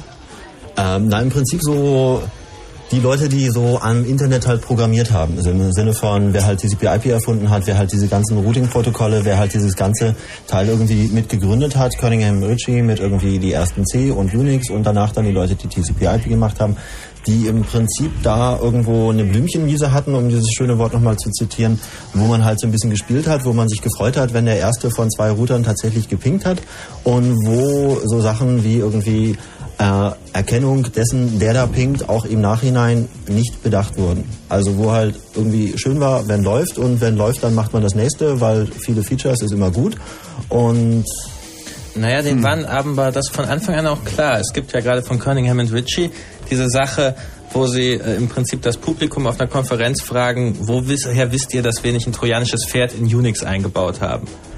Ähm, und dann haben die Leute gesagt, ja, wir gucken uns den Quellcode an und kompilieren das neu. Dann haben wir ähm, gesehen, dass nicht im Quellcode drin war. Dann haben die gesagt, ja, und wenn wir in den Compiler jetzt das trojanische Pferd eingebaut haben, da sagen die, ja, dann haben wir im Quellcode vom Compiler nachgeguckt und übersetzen den neu. Und dann haben sie gesagt, ja, und wenn wir jetzt den Compiler so modifiziert haben, dass er bei jedem selber neu übersetzen, wieder das trojanische Pferd einbaut, na, und das kann man dann noch ein bisschen weiterspinnen und damit ist im Prinzip ganz klar gesagt, Sicherheit gibt's nicht. Jedenfalls keine endgültige.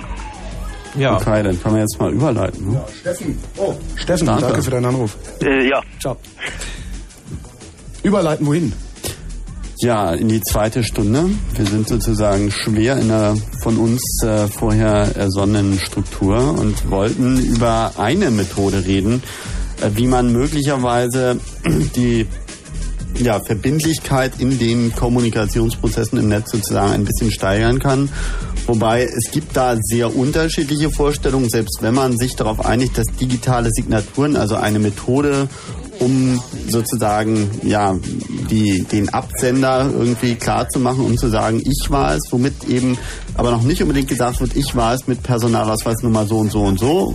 Oder ob ich einfach sage, ich bin Donald Duck, ich nenne mich im Netz Donald Duck. Und äh, ihr könnt sicher gehen durch digitale Signaturen, dass alles, was unter dem Namen Donald Duck kommt, auch wirklich von mir kommt. Damit wisst ihr zwar noch nicht, wer ich bin, aber ihr könnt sicher sein, dass äh, ich mich schon anständig benehme und wenn nicht, dann darf ich eben nicht mehr oder dann muss ich mir ein neues Pseudonym suchen oder was auch immer. Nicht also so sehr auf Menschen bezogen, aber die direkte ja. Überleitung sind da vielleicht zu Themen wie äh, PKCX, also das, was gerade zum Beispiel von Cisco, äh, Cisco und ein paar anderen. Hey cool, willst du vielleicht Abkürzung erläutern? Ich wollte gerade sagen, bitte was? PKCX. Also es ist im Prinzip, ein, äh, um das so grob zu formulieren, ein Standard äh, für die Verteilung von Schlüsseln, also von sozusagen so digitalen Ausweisen, mit denen man sich gegenüber einem anderen authentifizieren, sprich äh, zeigen kann, dass man wirklich der ist, der man vorgibt zu sein. Und das wird gerade von einem sehr großen Hersteller von Internetroutern, also von den Dingern, die die Pakete tatsächlich transportieren, die dafür zuständig sind, dass Päckchen A von dir zu deinem Server kommt und zurück, äh, gepusht, womit tatsächlich dann auch eine gewisse ja, Authentifizierung von einzelnen Kommunikationsteilnehmern auf IP-Ebene, also auf Ebene der einzelnen verschickten Päckchen gemacht werden kann, weil die Authentifizierung in dem Fall nicht so sehr zwischen Menschen läuft, also nicht zwischen Leuten, die ein Perso haben, sondern zwischen Maschinen, die sich sagen, du, die, diesen Router, den kenne ich, dessen Public Key habe ich und er hat das unterschrieben, er macht jetzt diese Verbindung zu mir auf, dem glaube ich das, der darf schicken. Der, dessen Public Key ich nicht habe, oder aber der das, sich nicht aber richtig das klingt so ein bisschen so, als würdest du damit sagen, dass wenn die Maschinen erstmal untereinander verbindliche Kommunikation führen, dann ist das Problem ja nur noch der Mensch. Und dann komme ich mir irgendwann vor wie in Matrix, glaube ich. Ne? Macht ja Ach, nichts. das Problem ist auf jeden Fall der Mensch, das ist keine Frage. Weil muss, ich, muss ich denn dann nicht das Endgerät, also den Rechner, der bei mir zu Hause steht, den muss ich doch irgendwie legitimieren dann auch? Na, das tust du ja sowieso, weil dein Provider gibt dir eine IP-Nummer dafür, dass Klar. du ihm ein Passwort gibst oder eine Telefonnummer, mit der du halt einwählst, je nachdem, was du da gerade machst. Und das heißt also, diese letzte Endstelle, wenn du jetzt wirklich Surfer bist oder so, die ist authentifiziert. Und was halt dazwischen kommt irgendwie, ist halt nicht authentifiziert. Sprich, die Router schicken halt hin und her und es soll auch Provider geben, die ihre Routing-Tabellen irgendwie ohne Rückfrage vom Uplink-Provider, also von demjenigen, der das noch dickere Internet hat und für den Provider zur Verfügung stellt, äh, einfach akzeptieren und einfach mal glauben, weil sie den Typen, der da dran sitzt, halt irgendwie kennen und weil er gut ist irgendwie. Und diese Protokolle versuchen halt diesem Wildwuchs, dieser Blümchenwiese, einen Riegel vorzuschieben, dass man halt sagt, okay, auf meine Blümchenwiese lasse ich nur Pakete von Leuten, die ich kenne. Das heißt also nicht von Leuten in dem Fall, sondern von Firmen, die ihre Router mit Zerts ausgestattet haben, also mit Schlüsselpaaren, mit denen sie sich gegenüber den Routern von anderen Leuten authentifizieren können. Und damit hat man schon so den, die Anfänge von solchen Strukturen. Das ist jetzt seit ja, so zwei, drei Jahren so ein bisschen in Arbeit, das wird im Moment gerade ein bisschen gepusht. Gerade halt auch von einem sehr großen Hersteller aus der Richtung, um halt irgendwie, dessen Namen ich nicht nochmal sage, ähm, da Verbindlichkeit Siemens ist es nicht, ne? Nein, Nee, das ist auch nicht irgendwie für YouTube und IBM war es auch nicht von und irgendwie äh, Aber- Sun war es auch nicht und äh, Aber sozusagen das Konzept der digitalen Signaturen sollten wir vielleicht noch mal kurz etwas grundlegender erläutern. ja, so kurz die Weil da gibt es ja zumindest zwei Konzepte. Na, es gibt erstmal ein Konzept, auf dem das Ganze aufbaut. Also eine Menge Abkürzungen, die heute Abend vielleicht auch noch fallen werden, fangen mit PKC an, wie zum Beispiel gerade PKCX oder PKCS. Ähm, dieses PKC steht für Public Key Cryptography. Das heißt, es gibt ein, übersetzt ist das dann die Verschlüsselung mit öffentlichen Schlüsseln. Also die asymmetrische Verschlüsselung, was so viel heißt wie, du kannst mir, wenn du meinen öffentlichen Schlüssel hast, etwas schicken, aber ich kann es nur mit meinem Geheim Jo. entschlüsseln. Und Also- andersrum kann ich dir einen Text schicken, der mit meinem äh, geheimen Schlüssel signiert ist. Das heißt, ich lasse eine Prüfsumme über den Text laufen, die okay, ist, jetzt sagen wir mal, 10 Fremdwörtern in 42. 30 Sekunden. Was? Jetzt ja, waren wir bei 10 steigern wir einfach mal die Megadoktrin. Also nehmen wir mal an, ich schicke dir einen Text und dessen Prüfsumme ist 42. Und diese 42, die verschlüssel ich jetzt mit meinem geheimen Schlüssel und du willst überprüfen, ist dieser Text von mir oder hat jemand zwischendurch in dem Text irgendwas drin geändert und äh, wir haben da auf einmal einen Haufen Kuhmist drin stehen. Nein, auf äh, du verschlüsselst das mit deinem Also nehmen wir mal an, ich schicke ihm eine Blümchenwiese. Ja. Bei ihm kommt aber ein Haufen Kuhmist an. Und jetzt will er wissen, hat Andi mir Blümchenwiese geschickt oder hat er mir Kuhmist geschickt? So, und bevor ich ihm da schicke, habe ich da mal kurz ein Programm drüber laufen lassen, das eine Prüfsumme berechnet und die ist, sagen wir, 42. Die, diese Prüfsumme, nur die Prüfsumme, nicht den Text, verschlüssel ich jetzt mit meinem geheimen Schlüssel. Da muss ich meine Passwords eingeben und den ganzen Schotter und schicke ihm das. Und dann kann er anhand meines öffentlichen Schlüssels, den ja alle haben, er auch, eben überprüfen, stimmt die Prüfsumme verschlüsselt sozusagen damit überein oder ist die damit nicht in Einklang. Und dann weiß er, er hat mir die Blümchenwiese geschickt oder er hat mir den Kuhmist geschickt und kann äh, entsprechend reagieren. Ja, also ich versuche das nochmal kurz so von vorne ein bisschen langsamer zu machen. Im Sinne von irgendwie, also das, worüber wir hier alle reden irgendwie und äh, ist halt Verschlüsselung irgendwie, was Anni gerade gesagt hat, asymmetrische. Das heißt, es gibt zwei Schlüssel. Bis vor etwa 20 Jahren, bis die Engländer das erfunden haben mit der asymmetrischen Verschlüsselung, gab es immer nur symmetrische Verschlüsselung. Das bedeutet, Symmetrie bedeutet, auf beiden Seiten von etwas ist das Gleiche. Asymmetrie bedeutet, auf beiden Seiten von etwas ist etwas Unterschiedliches. Das heißt, wenn man äh, symmetrische Verschlüsselung macht, dann hat man einen Schlüssel, der beiden Seiten bekannt sein muss. Und wenn man asymmetrisch macht, dann hat man halt zwei Schlüssel, von denen der eine den einen hat und der andere den anderen.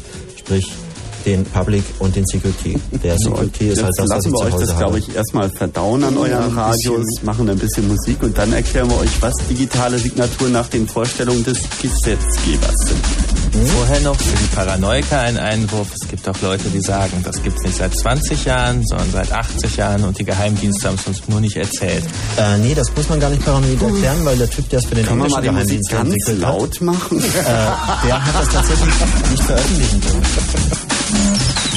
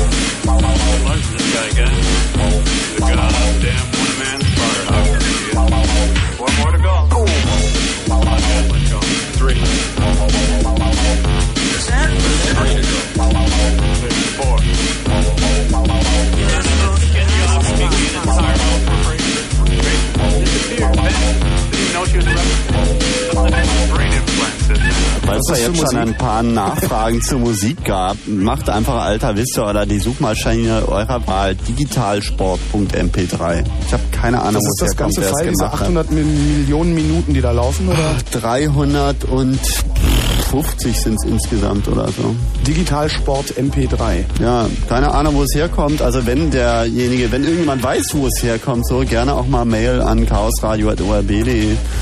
Äh, mich auch interessieren. Sind wahrscheinlich fähige Leute. Hören Sie uns an. Cool. Cool.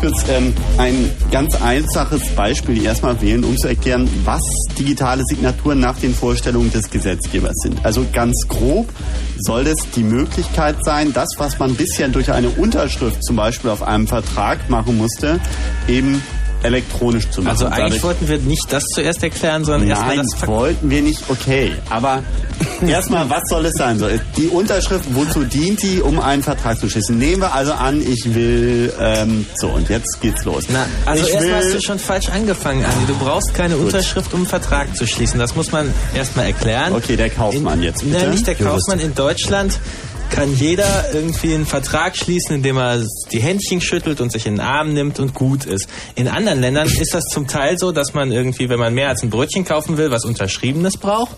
Aber hier reicht das auch. Du kannst per Telefon Pizza bestellen oder bei Neckermann und so. Du brauchst also nichts Unterschriebenes. Mhm. Das muss mal ganz klar gesagt sein und das Internet ändert daran auch nichts. Gut, aber dann sag mir, warum irgendwie veranstaltet, ich meine, damals war es noch Rüttgers und dem seine Motive können wir ja jetzt nach diesem Spendenskandal sowieso irgendwie alle etwas besser verstehen. So. Oder in Frage stellen. in Frage stellen. Aber ursprünglich gab es da mal so eine Agitprop-Abteilung, die hat gesagt, wir wollen Rechtssicherheit im Internet und wir wollen die Möglichkeit, eben elektronische Verträge abzuschließen.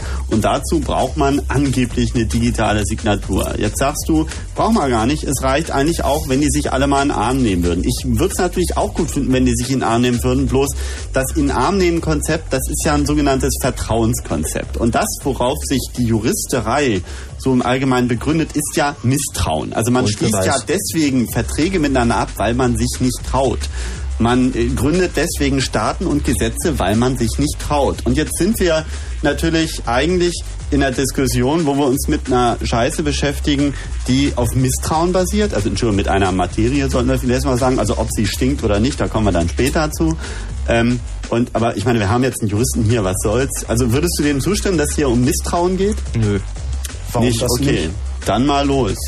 Also du sagst jetzt gerade in den? Arm nehmen. Was ist das Problem? Äh, das Problem ist halt irgendwie, man hat sich halt mal in den Arm genommen, man hat einen Vertrag geschlossen und einen Monat später behauptet eine von den beiden Parteien, dass sie auf den Arm genommen wurde.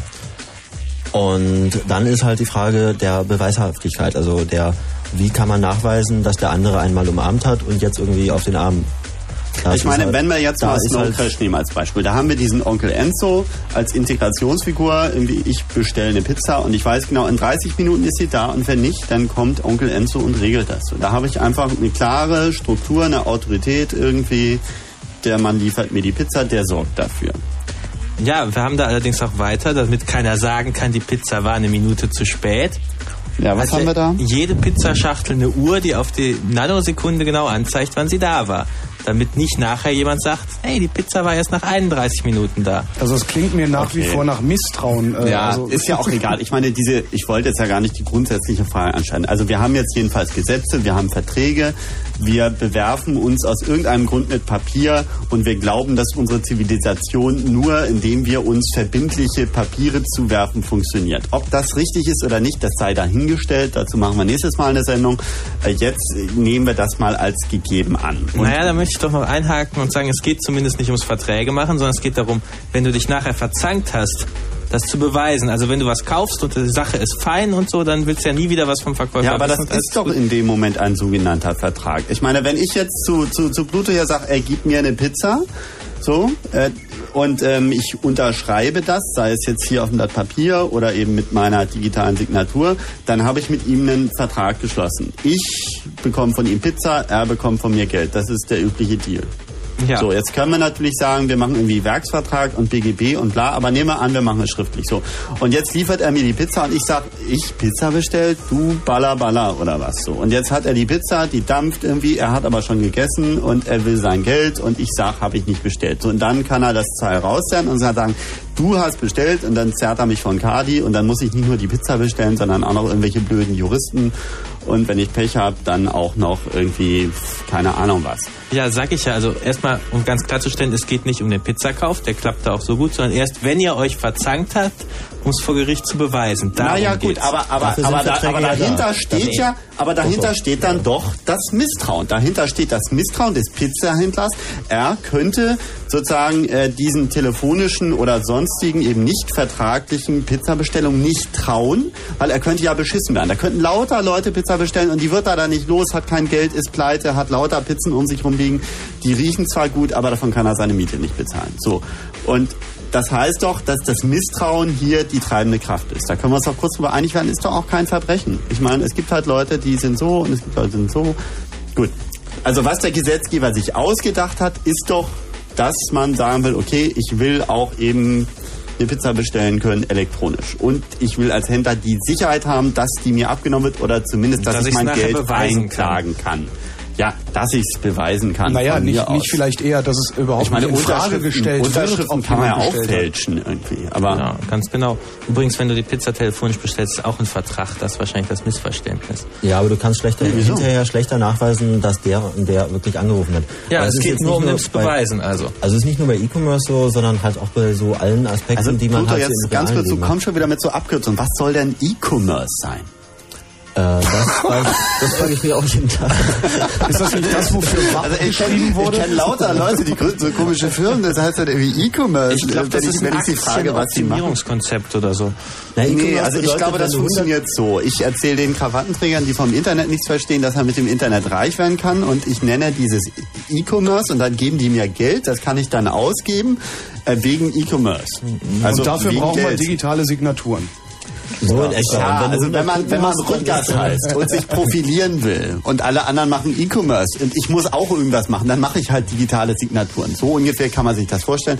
Aber um jetzt nochmal ganz kurz vielleicht auch ein klein bisschen konkreter zu werden, ähm, also es gibt etwas, das heißt deutsches digitales, nee, deutsches Signaturgesetz. Und es gibt dazu auch Verordnungen und Bestimmungen und allerlei Dinge.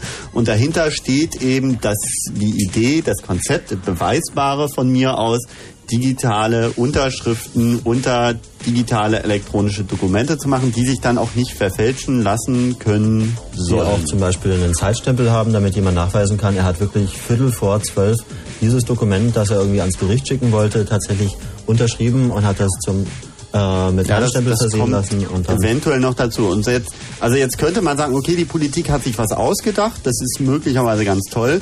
Wenn man allerdings äh, jetzt fragt, gibt es denn so etwas? Gibt es denn Leute, die machen digitale Signaturen nach den Bestimmungen des deutschen Signaturgesetzes? Dann lautet die Antwort wie?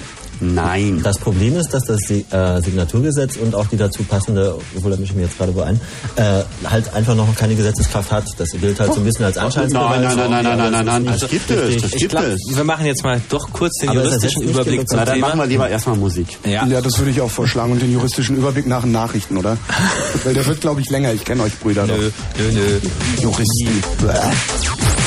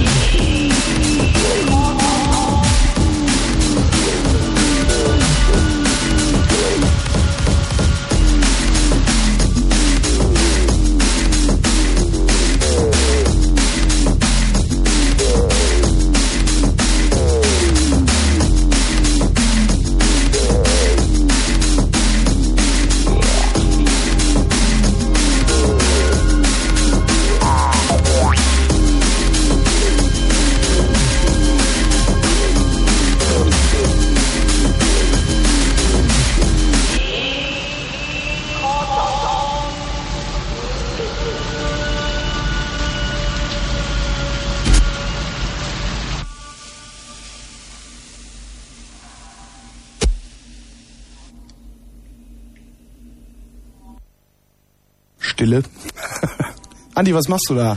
Entschuldigung, ich spiele hier ein bisschen rum. Ich merke das. Würdest du uns bitte unterlassen? Ja, irgendwie jetzt. Ich, meine, ich, möchte- ich möchte auch den Hörern nicht zumuten, unsere, Programme, unsere ja juristischen Spitzfindigkeiten nach außen zu tragen. Rumspielen, stimmt, sonst müssen wir über juristische Dinge reden. Zieh ne? einfach das Mikro auf und guck, was passiert. Äh, bitte was? Zieh einfach Voll.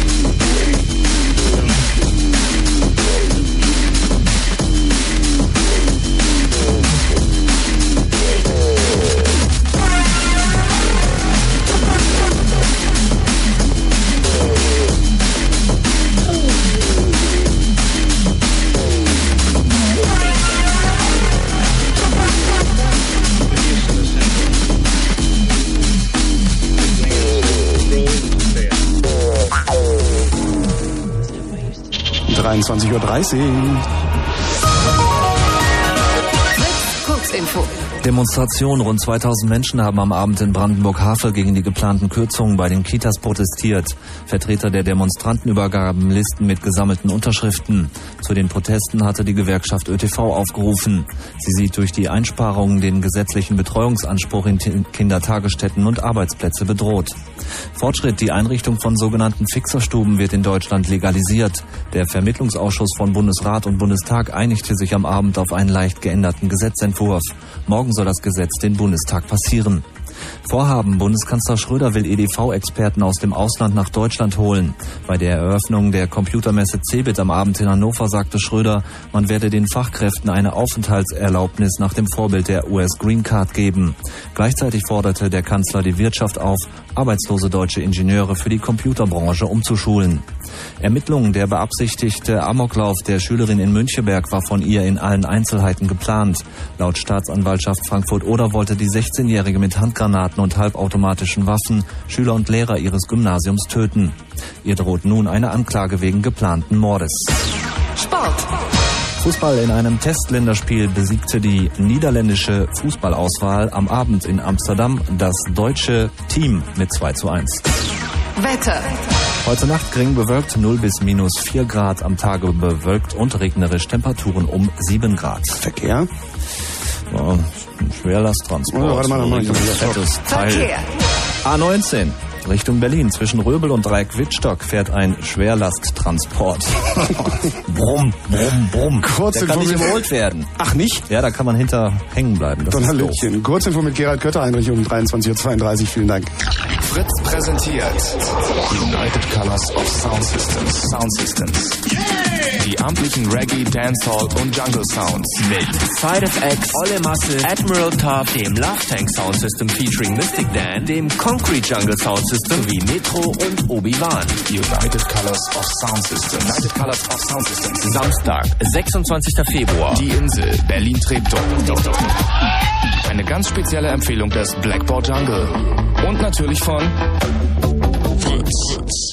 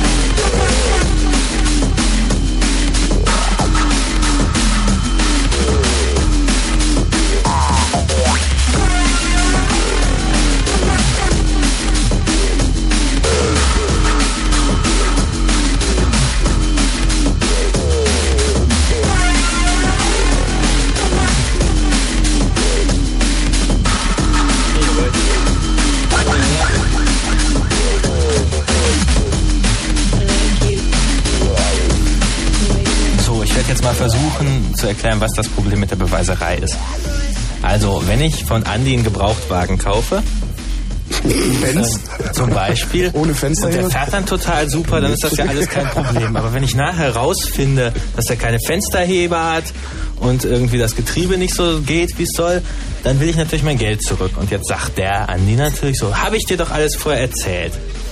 Ähm, wenn ich jetzt zum Richter laufe und dem ein schriftliches Dokument, eine sogenannte Urkunde vorlege, die der andere unterschrieben hat, wo drin steht irgendwie, Fensterheber sind total gut und Auto läuft super, ähm, dann glaubt mir der Richter das augenblicklich. Das ist der sogenannte Urkundenbeweis. Das ist in Deutschland so, wenn man was auf schwarz auf weiß geschrieben hat, dann glaubt ein Richter das auch sofort. Und wenn ich sage, ich habe das nicht geschrieben? Ja, dann Gutachter und Riesenaufwand, aber du musst das beweisen, dass das dann gefälscht ist. Oh, Also, echt? Da muss ich irgendwie ein Schriftgutachter und wenig alles ranzerren Ja, und sagen, alles Riesenaufwand. irgendwie ich Unschuld. Also du hast erstmal schlechte Karten, wenn ich was Schriftliches hab. Mhm. Ähm, wenn ich jetzt aber irgendwas anderes hab und sei es, dass ich unser Gespräch aufgezeichnet habe, wie wir sagen, so, ja, ich kaufe das Auto und ähm, dann ist das, kann der Richter selber entscheiden, wie überzeugend er das findet. Das heißt, also die freie Beweiswürdigung Genau. durch den Richter. ähm, und jetzt ist das Problem, dass wenn man so einem Richter sagt, ja, ich habe hier ein digital unterschriebenes Dokument, und wir Hacker wissen natürlich, das ist viel sicherer als eine Papierunterschrift. Ah, ja. aber, aber der, na, wenn es ordentlich gemacht ist, Mhm. aber der Richter weiß das nicht. Dann muss ich einen Gutachter kommen lassen, dann lässt du einen Gegengutachter kommen und bis unsere Gutachter dem Richter verklart haben, was da abgegangen ist, haben wir irgendwie schon 15.000 Mark Gutachterkosten und der Prozess ist drei Jahre her und sonst was. Ähm, und da haben sich die Le- Leute oder der Gesetzgeber, wer auch immer, gedacht, machen wir ein Gesetz, damit der Richter auch so versteht, was eine digitale Signatur ist und dann weiß er Aber auch, sollte man okay den ist. Richter nicht lieber eine Packung Bildung irgendwie zuwerfen? Wäre durchaus auch ein guter Ansatz. Denn das Problem ist, dass dieses Signaturgesetz, das sagt halt, eine digitale Signatur im Sinne dieses Gesetzes ist folgendes. Das sagt aber an gar keiner Stelle, Richter, das hast du jetzt zu glauben. Oder gar, was digital signiertes ist eine Urkunde und genauso gut wie auf Papier geschrieben, sondern das sagt einfach, eine digitale Signatur ist das hier. Ähm, deshalb ändert das erstmal gar nicht viel. Aber Natürlich- deswegen sitzen wir jetzt hier, weil sich das gerade ändern soll, weil die EU gerade beschlossen hat, dass jetzt alle das ändern müssen. Dass der Richter es nicht Na, mehr... Weißt du, Pluto, Pluto wenn, du, wenn du das Mikrofon nicht unter dein Kinn hältst, sondern vor deinen Mund, Dann kann besser kann man dich auch besser verstehen. Also, Ja, aber um, also ganz kurz, es gibt, okay, diesen blöden deutschen Gesetzgeber, wie auch immer, der hat jetzt gesagt, wir machen irgendwie digitale Signaturen.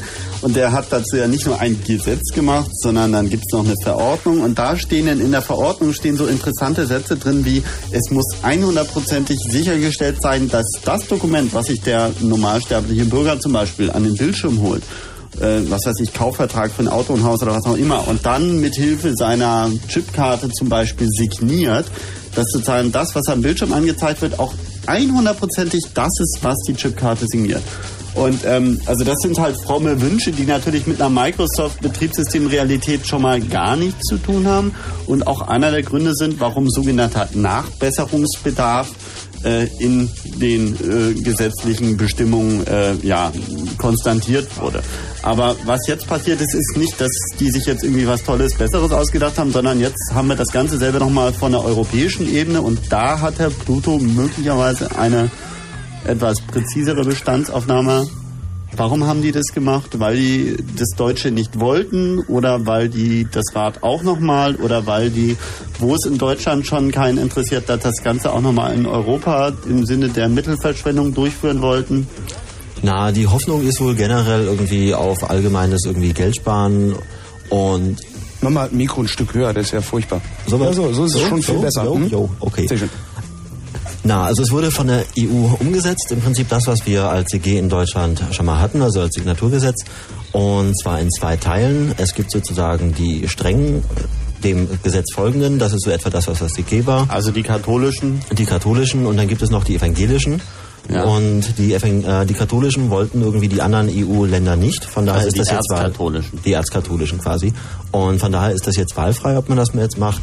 Aber es gibt sozusagen eine abgeschwächte Version. Äh, Ja, also mich hat ja auch vorher, du sagst jetzt gerade wahlfrei, aber mich hat doch auch vorher zum Glück keiner gezwungen, das wäre noch schöner, dass ich mich jetzt äh, in meinen E-Mails oder wo auch immer an das deutsche Signaturgesetz halte. Also das wäre total absurd. Also ich Äh, meine, aber was ja. heißt denn wahlfrei? Die CA kann sich quasi entscheiden. Die also CA. Schön, dass du das erklärst. Danke. Da habe ich auch noch ein englisches Wort für. Äh, Certification Authority. Ah, Also Moment, Moment. Jetzt fangen wir ja gerade an, beim Chaos Computer Club auf einmal Autoritäten zu schaffen. Höre ich das richtig? Ja, Autoritäten sind auf jeden Fall klasse, muss man sich verbeugen und überhaupt Achtung haben. Aber äh, im Prinzip geht es darum, man hat halt eine Stelle und die sagt halt irgendwie, okay, dich kenne ich, weil von dir habe ich zum Beispiel den Personalausweis gesehen, irgendwie die lange Nase erkenne ich sofort wieder oder sonstiges. Und dann sagt, äh, drückt sie ihren Stempel unter dein Zertifikat, also unter deinen elektronischen Ausweis. Also um genau zu Ja, das sein. kenne ich schon. Ich bin dann auf irgendwelchen wildfremden Veranstaltungen, dann geben mir Leute ihre Visitenkarte, ihren PGP-Key oder so und dann halten sie mir ihren Personalausweis unter die Nase und dann soll ich das auf einmal glauben. Also dann soll ich so jemanden, der mir seinen Perso unter die Nase gehalten hat, was ich überhaupt nicht sehen will, soll ich jetzt auf einmal vertrauen hingegen jemand, den ich lange kenne, den, wo ich gar nicht weiß, ob der überhaupt einen Personalausweis hat, der ist dann auf einmal weniger wert, richtig? Ja, also es wird so für den offiziellen Gebrauch, also und sprich ist das für sinnvoll?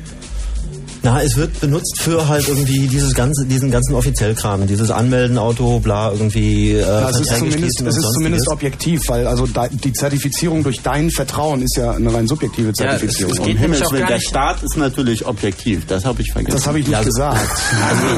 Genau, das wollte ich auch gar nicht verwechselst da sagen. Signieren mit Vertrauen.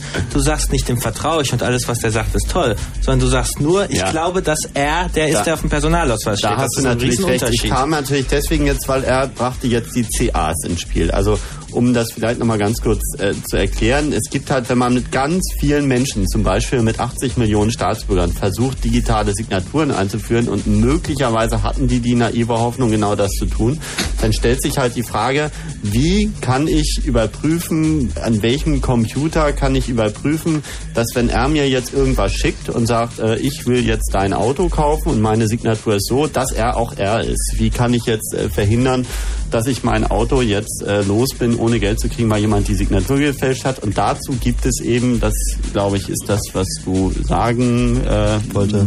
wolltest, wie auch immer, ähm, dazu gibt es eben unter anderem CAs, Zertifizierungsautoritäten nennt man das. Das heißt, äh, seine Signatur wiederum ist signiert von einer Autorität und diese Autorität kann zum Beispiel der Staat sein oder kann hier der nette Holger sein oder kann Radio Fritz sein oder kann wer auch immer sein. Ähm, In dem Zusammenhang. Von dem weiß ich, dass er existiert, kann es überprüfen und der wiederum bestätigt, dass dieser Pluto existiert. Also im Prinzip läuft es darauf hinaus, du glaubst dem Staat, dass er, sagen wir mal, in der Nee, Verwaltung seiner... Entschuldigung. Naja, das Also ist schon ziemlich schlau gemacht. Also diese Stelle, die sagt, dass die Zertifizierungsautoritäten existieren, das ist ja das ehemalige Bundespostministerium. Und ähm, wir Hacker haben ja oft schon Kontakt mit dem gehabt und irgendwie die meisten von uns glauben, dass das existiert. Zum Teil standen die Jungs ja auch schon vor der Tür und haben Modems eingesammelt und so. So gesehen ist das schon ziemlich real, dass die da sind. Also du Aber meinst, die Frage ist halt, ist es auch real, dass man ihnen glauben kann? Also was wir hier haben, ist halt eine hier- hierarchische, hierarchische äh, Rheinländer, bist du Rheinländer? Äh, nee, aber ich trinke trotzdem Kölsch. Aber Ich meine, Nein, wir die doch reden- ein ich hab auch immer- ich hab Staatswesen, auch immer das dieses irgendwie lange Zeit von so Menschen wie Helmut Kohl irgendwie begründet wurden und durchsetzt waren von Personal, das diesen Obrigkeiten, diesen Autoritäten, diesen äh, nicht unbedingt Zertifizierungsautoritäten, aber diesen Autoritäten ergeben war und ihnen vertraut hat. Und äh, jetzt soll ich also dem Staatswesen wieder vertrauen, oder wie? Na, was heißt du dem Staatswesen vertrauen? Nicht vielleicht unbedingt, dass es gut mit deinen Steuergeldern umgeht oder dass es immer nett zu allen ist oder sonstigen. Aber in dem Fall hat halt der Staat sozusagen die Autorität zu sagen irgendwie, dich kenne ich, von dir habe ich irgendwie, dich habe ich beobachtet seit deiner Geburt über dein äh, Geburtszertifikat, dein Geburtsschein, bis hin irgendwie, bis du dann irgendwie dein Abi gemacht hast. Da habe ich auch ein Zertifikat. Das ist ein, von einem Menschen ausgestrahlt worden, dem ich das glaube, weil ich habe ihn verbeamtet, nämlich dem Direktor der Schule, an dem du dein Abi gemacht hast. Sprich, du hast halt eine Folge von vom Staat beglaubigten Zertifikaten, mit denen du dich zum Beispiel gegenüber deinem Arbeitgeber ausweist, dass du ein Abi gemacht hast, dass du irgendwie die Uni besucht hast. Da, ob man das jetzt glauben will oder ob es auch Möglichkeiten gibt, Ja, ja, da okay, können rumzukommen, die, das ist noch eine andere Diskussion Sache. gerne splitten. Erstens, wie funktioniert das? Und zweitens, finden wir das sinnvoll. Aber Ähm, also nochmal kurz dazu, die Sache ist im Prinzip, musst du dem Staat da vertrauen, weil wenn Also du, im Moment, wenn du einen Vertrag einklagen willst, also wenn du jetzt irgendwie von mir willst, dass ich 1000 Mark für dein Auto bezahle, dann läufst du ja auch zum Staat heulend hin und sagst Nö. irgendwie, Richter Nee, verklagen dann rufe ich meine Kumpels an und dann gibt das auf die. Ja, den brauchst du aber auch Das ist ja keinen dasselbe. Vertrag zu vorzulegen. Also ich meine, ich Da äh, stehe da ja eher auf dem Prinzip der Berliner Flohmarktkultur, das zusammengefasst lautet irgendwie, fickst du meine Mutter, fick ich deine Mutter. Also es ist ganz einfach. Er hat das F-Wort gesagt. Entschuldigung, darf man das bei diesen Radiosendern nicht? Ich weiß es gar nicht. Also wir hatten irgendwie vorletzte Radiosender, da war Martin mit dabei und der äh, hat dann nach Herzenslust äh, einen Dialog entsponnen, wo wir uns alle gewundert haben, was hat das jetzt mit dem Thema zu tun? Und äh, danach, es war uns kein aufgefallen, sagte er, hey, ich habe dicke Titten im Radio gesagt. du jetzt auch. Allerdings, ja. Er hat ihn nur zitiert, also das ist ein bisschen was Ja, anderes. Das war eben. jetzt wissenschaftlich. Gut, aber kommen wir nochmal zurück. Also digitale Signaturen, Zertifizierungsautoritäten, ich kann dem Staat glauben oder auch nicht. Die Frage ist, baue ich auf dem Misstrauens, äh, Vertrauens, wie auch immer Konzept des Staates meine Signaturen auf oder nicht? Da gibt's jetzt halt das andere Konzept. Äh, Jetzt hatten wir das hierarchische, hierarchische sozusagen katholische. Das katholische, sprich es gibt Und einen Papst, der hat immer recht, das ist in dem Fall der Staat und der hat Ja. halt seine Jünger und die laufen rum und die haben auch immer recht, weil die glauben ihrem Papi und der hat halt immer recht. Dann Jawohl. gibt es noch das andere, sprich das Flohmarktprinzip, so das Internet- und Blümchenwiese-Prinzip. Sprich irgendwie, man kennt sich und man Frau traut sich so ein bisschen, man weiß so ein bisschen, wer der ist. Ach ja, das ist der Dubi, den habe ich schon ein paar Mal gesehen irgendwie. Das heißt, ich weiß, wer er ist und er weiß vielleicht auch, wer Andi ist. Vielleicht weiß äh, er nicht, wer er selber ist, aber vielleicht kennt er den auch noch. Und das ist dann so eine Art von Vertrauen, äh, Web of Trust. Das heißt, ich habe keine Hierarchie, sondern ich habe eher eine Vernetzung. Netzung? Diese, also ich wollte, die seltsame Ansprechhaltung brutal, dass Pluto gerade vom Stuhl fällt. Ja. Also der Fuß ist in dem Stuhl gefangen. Also Was, was ist da passiert? Ich mach gerade mal Krach und dann befreien wir Pluto.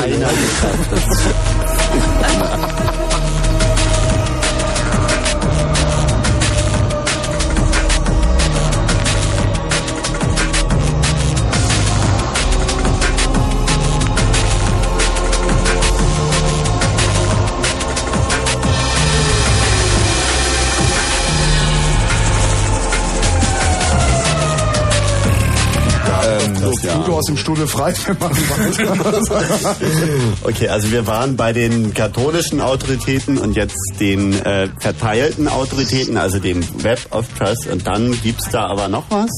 Na, viel, also neben diesen beiden Prinzipien kommt da eigentlich nicht mehr viel. Also ich meine, es gab zwei äh, Unterschiede vielleicht ganz kurz, weil ich sie wichtig finde. Äh, in der deutschen, katholisch und locker genau, katholisch. äh, Bei den, auch bei den katholischen gab es sozusagen zwei Konzepte. Das eine war das deutsche Konzept. Die haben gesagt, der Gesetzgeber definiert ganz genau, wie diese Autoritäten funktionieren müssen. Also da wurde denen mehr oder weniger festgeschrieben, wie dick die Mauern sein müssen und wie viele Bretter die Angestellten vorm Kopf haben müssen und alles. Also bis ins feinste Detail geregelt. 700 Seiten oder so. Äh, was allerdings nicht geregelt war, war die Tatsache, dass nehmen wir mal an, den unwahrscheinlichen Fall, der Gesetzgeber hat irgendwas übersehen und äh, ich hole mir so eine digitale Signatur, gehe zu einem Notar, lege meinen Perso vor, gebe irgendwie Geld, hab so ein Dings und jetzt vermählt sich jemand mit meiner digitalen Signatur mit irgendeiner Frau, die ich einfach mal nicht riechen kann, nicht kenne, keine Ahnung, wie es geschehen ist und jetzt gehe ich zum Gesetz, äh, zum Richter hin und sage, also sorry, die Braut, die kenne ich nicht,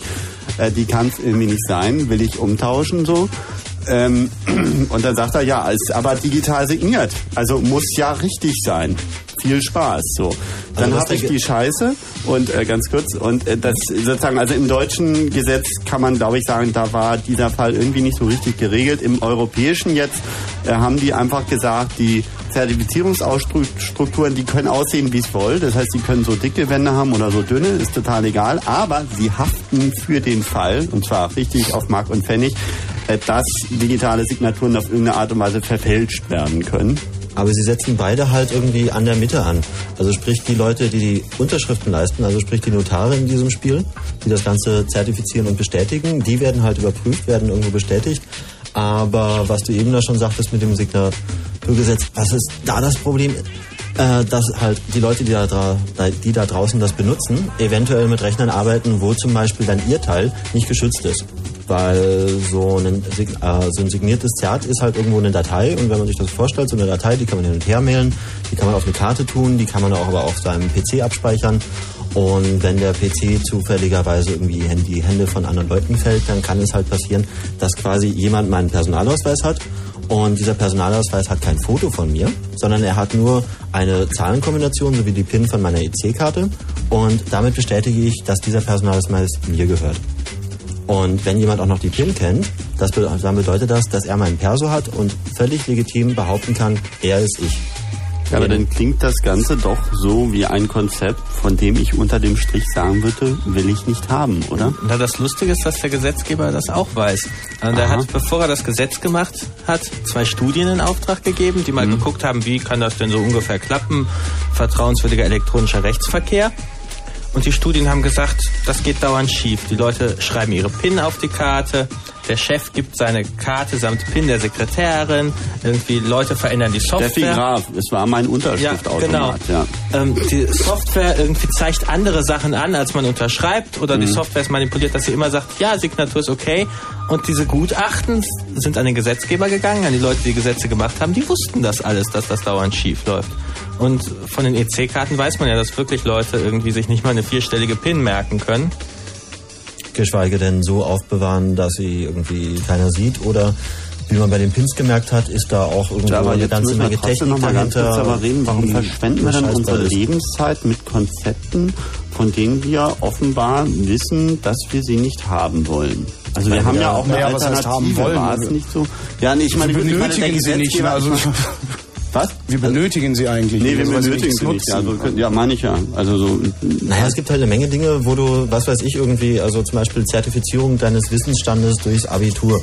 Da fragt man sich irgendwie, will man das wirklich irgendwie? Oder manche machen das trotzdem, aber äh, es läuft halt darauf hinaus, um manche Sachen kommt man irgendwie echt schlecht rum. Also im Abi kommt man vielleicht noch drum, aber zum Beispiel sich irgendwo anzumelden zu müssen und dafür, dafür auch irgendwie ein äh, Personaldokument dann ausgehändigt zu kriegen, wo drin steht, dass du da gemeldet bist, da kommst du in einem Staat relativ schlecht drum rum, weil er halt als einen seiner Dienste gegenüber seinen Bürgern sieht, dass er äh, den Überblick hat, wer wo wohnt und dass er irgendwie jedem auf die Finger klopfen kann, falls er jemand anderen irgendwie den Arsch tritt. Äh. Also, nee, nee, also Arsch treten. Kannst ruhig sagen, Arsch treten. Achso, das ist erlaubt. Das Arsch treten. Du kannst auch ficken sagen, glaube ich, ist so schlimm nicht. Das traue ich mich nicht irgendwie, aber das hat einen Rand. Willkommen in, äh, in der Runde, ähm, Dubi. Wir können jetzt noch mal ganz kurz, also ähm, vielleicht kommen wir auch noch mal zu konstruktiven Konzepten. Okay, also jetzt haben wir ganz detailliert erläutert, was wir nicht wollen. Ja, jetzt sagen wir mal, warum denn gesagt wird, dass man es braucht. Also irgendwie das Killerargument, was momentan jeder Politiker rund um die Uhr sagt, wir wollen E-Commerce fördern. Und das ist halt ohne E-Commerce. digitale Signatur. Nicht schon wieder, Andi. ich Nicht schon wieder. Andi, gefragt, was das ich mach dein Mikro aus. Andi, nicht schon okay, wieder. Also, okay, dann sage ich jetzt das Wort E-Commerce. Das darf man im Radio nicht sagen. Okay, also wegen E-Commerce, Dubi, alles klar. Ja, die Leute gehen halt davon aus, dass irgendwie Einsparungspotenziale besteht. Das ist so das Lieblingswort seit einem halben Jahr. Also bis vor einem halben Jahr haben alle immer... Freistellung von Arbeitskräften. Ne? Äh, ja, eine Einstellung, ja, Sparungspotenziale, wenn im Zusammenhang mit IT und Computern läuft immer darauf hinaus, dass gewisse Leute halt sich irgendwie danach nicht überflüssig, aber eingespart fühlen dürfen. Äh, also im Sinne von sie persönlich nicht, aber ihre Position halt. Und das, was der, was sie davor haben, ist halt nicht nur Förderung des Handels im Internet und global und weltweit, sondern es geht halt auch zum Beispiel um Schriftverkehr. Also die Leute, es gibt immer noch Leute, die das Wort papierloses Büro in den Mund nehmen können, ohne dabei ganz heftigen Lachen auszubrechen. Entschuldigung. Nein, wenn ich mir angucke, was hier, wo überall also Rechner stehen und ein Netzwerk läuft, das sogar noch halbwegs stabil ist, an Papier abfällt. ist Also die Druckerindustrie hat, seitdem das Wort gegründet wurde, irgendwie einen richtig ja. guten Boom erfahren, weil danach wussten die Leute endlich, was sie wirklich haben wollen. Nämlich so ein Stück Papier, mit dem man irgendwie eine Fliege totschmeißen kann. Genau, und das, das Totschlagargument da ist, äh, ich kann auf dem Bildschirm einfach nicht Korrektur lesen. Du, wie du futtelst da mit irgendeinem Papier und willst du uns irgendwie etwas sagen? Ja, oder? ich möchte euch so gerne was sagen. Also der Gesetzgeber hat ja vor drei Jahren das Signaturgesetz gemacht. Und da hat er Der alte damals noch, ja? Als, genau, und als er es gemacht hat, hat er gesagt, der Neue soll sich mal damit beschäftigen. Nämlich in zwei Jahren will ich einen Bericht darüber sehen, ob das der gut alte? gelaufen ist. Aber der zuckt doch schon nicht mal mehr. Ja, er hat es ja vor drei Jahren gesagt, als er Also- dachte, dass er noch Gesetzgeber wäre. Und da stehen dann solche Sachen wie das Signaturgesetz bildet die Voraussetzung für einen sicheren elektronischen Rechts- und Geschäftsverkehr. Also das heißt, ohne können wir gar nicht Rechts- und Geschäftsverkehr Ja, aber ich meine. Kanter hat auch ganz andere Sachen Moment. gesagt. Er hat auch gesagt, er würde was gegen organisierte Kriminalität und Geldwäsche unternehmen wollen. Und ne? digitale Signaturen werden nach dem Signaturgesetz unter anderem in folgenden Bereichen bereits erfolgreich angewandt oder es zeichnet sich eine Anwendung ab. Ah, das wird Sozi- konkret. Sozialversicherung, Gesundheitswesen, Steuerdaten, elektronische Ausschreibung öffentlicher Aufträge und elektronische Angebotsabnahme, elektronische Dokumentation, Vertrieb von Software, Verkehr zwischen Bürgern, Unternehmen und öffentlicher Verwaltung, elektronisches Mahnverfahren, Zahlungsverkehr in Klammern Online-Banking und Online-Dienste. Das heißt also eigentlich sind wir praktisch nur von digitalen Signaturen umgeben, wenn man sich das hier so Also durchliest. ich, ohne dass ich jetzt gleich auf das F-Wort zurückkommen wollte, aber was für ein Verkehr zwischen Bürgern ist denn da gemeint? Naja, den, Naja, den man das, äh, ohne Latex sicher kriegt. Ich, dir- ich dir nicht traue, wenn du mir deinen Benz verkaufst, weil ich der Meinung bin, dass da eventuell die Fenster über nicht funktionieren. Ja, dann musst du ausprobieren, bevor du Auto kaufst. Im scheißen Dreck Mercedes. ähm, okay. Ja, also irgendwie einmal Behördenkram, das sind ja die meisten Punkte, Sozialversicherung, Steuer und sowas. Hm. Ähm, zum anderen halt untereinander Verträge machen. Darum Gut. ging's ihm. Gut. Was ja auch irgendwo ein Ansatz ist, weil Was da draußen gibt es tausende von kleinen Verträgen irgendwie, die geschlossen Mhm. werden, die auch bewiesen werden müssen. Und da ist dann halt Einspar- und Möglichkeit, Aber bewerfen sich die Leute denn da im Kleinen immer mit zu vielen Papieren? Ne? Also die meisten Verträge mache ich doch eh ohne Papier. Ich mache mir kein schriftliches Dokument, wenn ich Brötchen kaufe. Nee, eben, ich meine, so weit kommt das noch. Ne? Mit, der, mit der Chipkarte kannst du dann auf einmal dieses dokumentierte Misstrauen irgendwie in einer Perfektion betreiben. Mhm. Das- Aber was zum Beispiel ein Beispiel ist, wenn du ein Betriebssystem hast irgendwie und du möchtest das jetzt updaten, dann schließt du zum Beispiel einen in dem Fall für dich kostenfreien Vertrag mit dem Hersteller eines Betriebssystems ab, dass er dir irgendwie auf Knopfdruck oder irgendwie auf die Eingabe eines Befehls auf der Kommandozeile einen Teil zur Verfügung stellt, der dein Betriebssystem noch schöner, noch schneller und noch freudiger macht. Und dieser Teil des Betriebssystems wird dir auf den Rechner geliefert und der Hersteller authentifiziert diesen Teil des Betriebssystems durch halt ein Zertifikat, das er selber hat. Und mit dem du, wenn du das anerkennst und glaubst, dann halt sicher da, davon ausgehen kannst, dass dieser Teil, der dir jetzt geliefert wird, tatsächlich von diesem Hersteller kommt, dass aber, niemand da aber das ist die Frage, ist, will ich das? Also ich meine, das kommt mir so vor, als, ähm, Doch, das- also als das würde ich eine Wohnung mieten ja. irgendwie und der Vermieter sagt mir, hey, alle zwei Jahre kriegst du neue Möbel, deswegen brauche ich einen Wohnungsschlüssel. Vielleicht will ich das ja gar nicht. Also in dem Fall ist es echt praktisch. Also wenn ich jetzt mehr irgendwie RPMs installiere und ich weiß halt, wo der RPM? Maintainer... Hallo? Also Teile von Betriebssystemen, die nicht mit W anfangen irgendwie, sagen wir mal. Okay. Das Ganze, man könnte das auch User Ports für die Ja, andere ich wollte dich nur ein Fraktion bisschen stressen, weil du dauernd Abkürzungen benutzt hast. Software halt. Ja, also Software Ah. irgendwie Betriebssysteme, also es gibt ja für fast jedes Betriebssystem Schemata, mit denen es möglich ist, halt das Ding abzugraden. Und bei der Gelegenheit ist halt dieses Upgrade, das da gefahren wird, also diese zusätzliche Teil für das Betriebssystem, halt unterschrieben. Und je nach äh, Art des Betriebssystems ist das halt eine zentrale Stelle, die irgendwo in den USA sitzt, oder halt ein sogenannter Maintainer, also jemand, der dafür verantwortlich ist, dass dieses Paket für dein Betriebssystem immer alles enthält, was es enthalten soll und dass es irgendwie auch nicht ein trojanisches Pferd zum Beispiel enthält. Das heißt, ich hole mir von A, also von irgendeinem Rechner, der ir- irgendwo steht, hole ich mir das Paket und von dem Typen, der sich um das Paket kümmert, hole ich mir seinen Key. Dann gucke ich mir an, ob das Paket vollständig, nicht verändert ist und erst dann spiele ich es ein. Weil also nur das ist wo praktisch. Könnte ich, könnte ich aber auch, ist auch scheiße drin. ja, könnte ich aber auch machen, indem ich in den Laden gehe, mir eine CD hole, die original verpackt ist. Also im Grunde ist es eine Originalverpackung. aber- aber Also- Originalverpackung, Also, ah, also das eine kann man sogenannte. Originalverpackung. Also Ja. wunderbare Diskussion, die ihr habt, aber dafür braucht man doch nicht das Signaturgesetz, weil irgendwie, wenn ich mal das erste Mal mein Betriebssystem Entschuldigung, installiere. Tobi, waren wir nicht schon so weit, dass wir es eigentlich ohnehin nicht brauchen? Ach, ich dachte nicht. Ich wollte noch darauf kommen, dass ich ganz gerne doch um eins vor Mitternacht meine Steuererklärung e-mailen möchte. Ja, und? Ja, da, Dafür ich braucht glaube, das, dafür das braucht das Finanzamt schon möchte, dass dass die von mir ist bestätigt haben. Und dafür ist das Signaturgesetz ganz praktisch, finde ich. Oder wenn du Anwalt bist, dann kannst du Ja, halt der deine nächste ist irgendwie dann schnell das, mailen was und sie wollen. Die, wollen dann Ja. lieber gleich in deinen Computer gucken und deine Finanzamtsdaten da rausholen. Ja, das kann ja aber auch ohne Signaturgesetz. Das ist das Problem. Das ist davon relativ unabhängig. Also da Ich glaube, wir reden jetzt gleich nochmal auch äh, über Anwendungen und alternative ähm, Strukturen, die wir ja auch noch haben. Ja. Und zwischendurch können wir noch mal ein bisschen Musik hören und unsere Gedanken sortieren. Oh ja.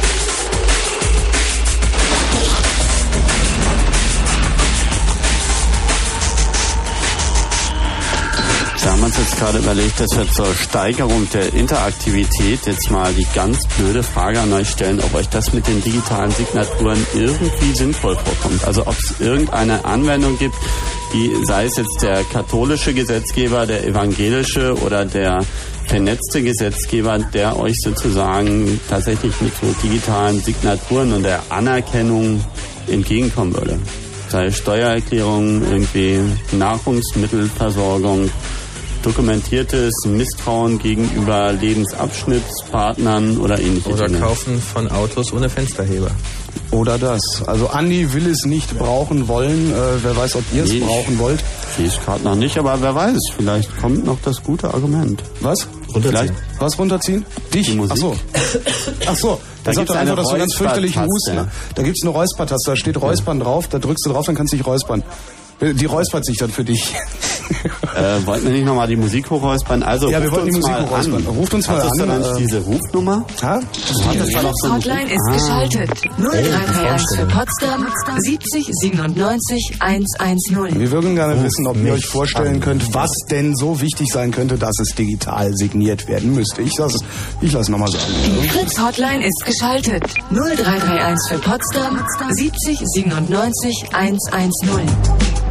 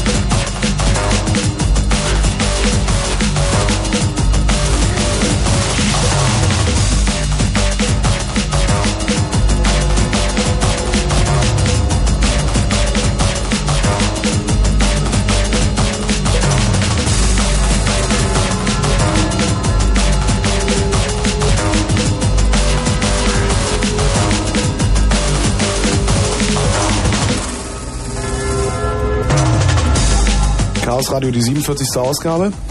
Da war noch dieser Jingle übrigens, den du da irgendwo... Ach so, du wolltest noch mal- Ja, wir haben es doch volle Stunde, Mensch. Ach so, ja, ich wollte, Ja, entschuldigen. kein Problem, kein Problem.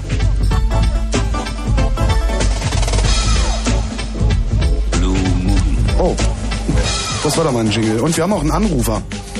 Und Okay, zwar, ein Anrufer. Ich, ich versuche mal hier mein Glück. Ja? Ist der das signiert? ich weiß nicht, Mike, bist du signiert?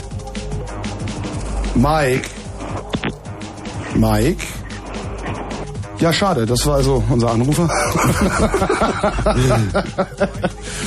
ja, Mike war jetzt nicht dran, den hat's rausgehauen. Ich sag nochmal die Nummer an. Die Fritz Hotline ist geschaltet. 0331 für Potsdam 70 97 110. Ihr braucht wirklich keine Angst zu haben. Äh, Wir wollen von euch wissen, äh, ob ihr euch vorstellen könnt, dass irgendetwas signiert sein müsste. Also was würdet ihr gerne signiert haben wollen? Würdest du irgendwas gerne signiert haben wollen, Andi?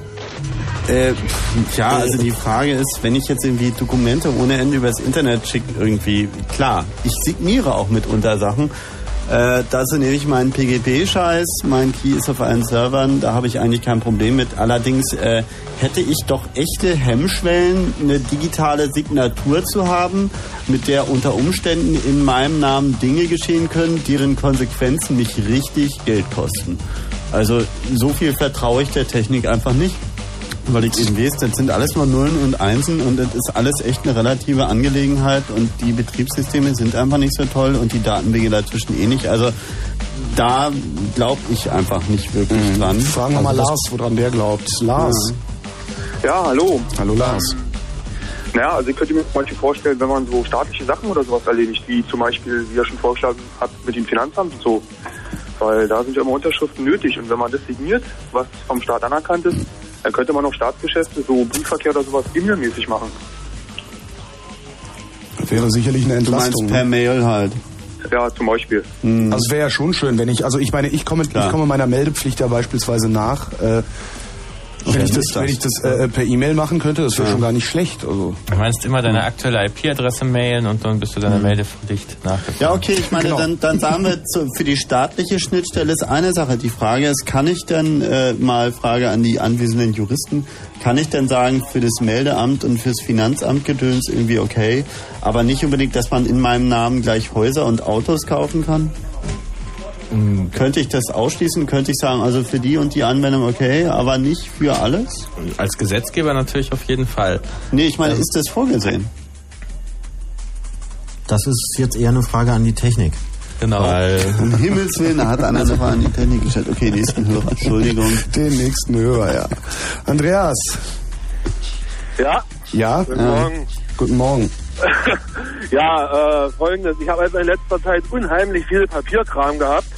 Ja? Und da sitzt man dann den ganzen Tag oder die ganze Nacht am Computer, empfängt dort seine Faxe, bearbeitet seinen ganzen Krempel, schreibt das alles, tippt das alles.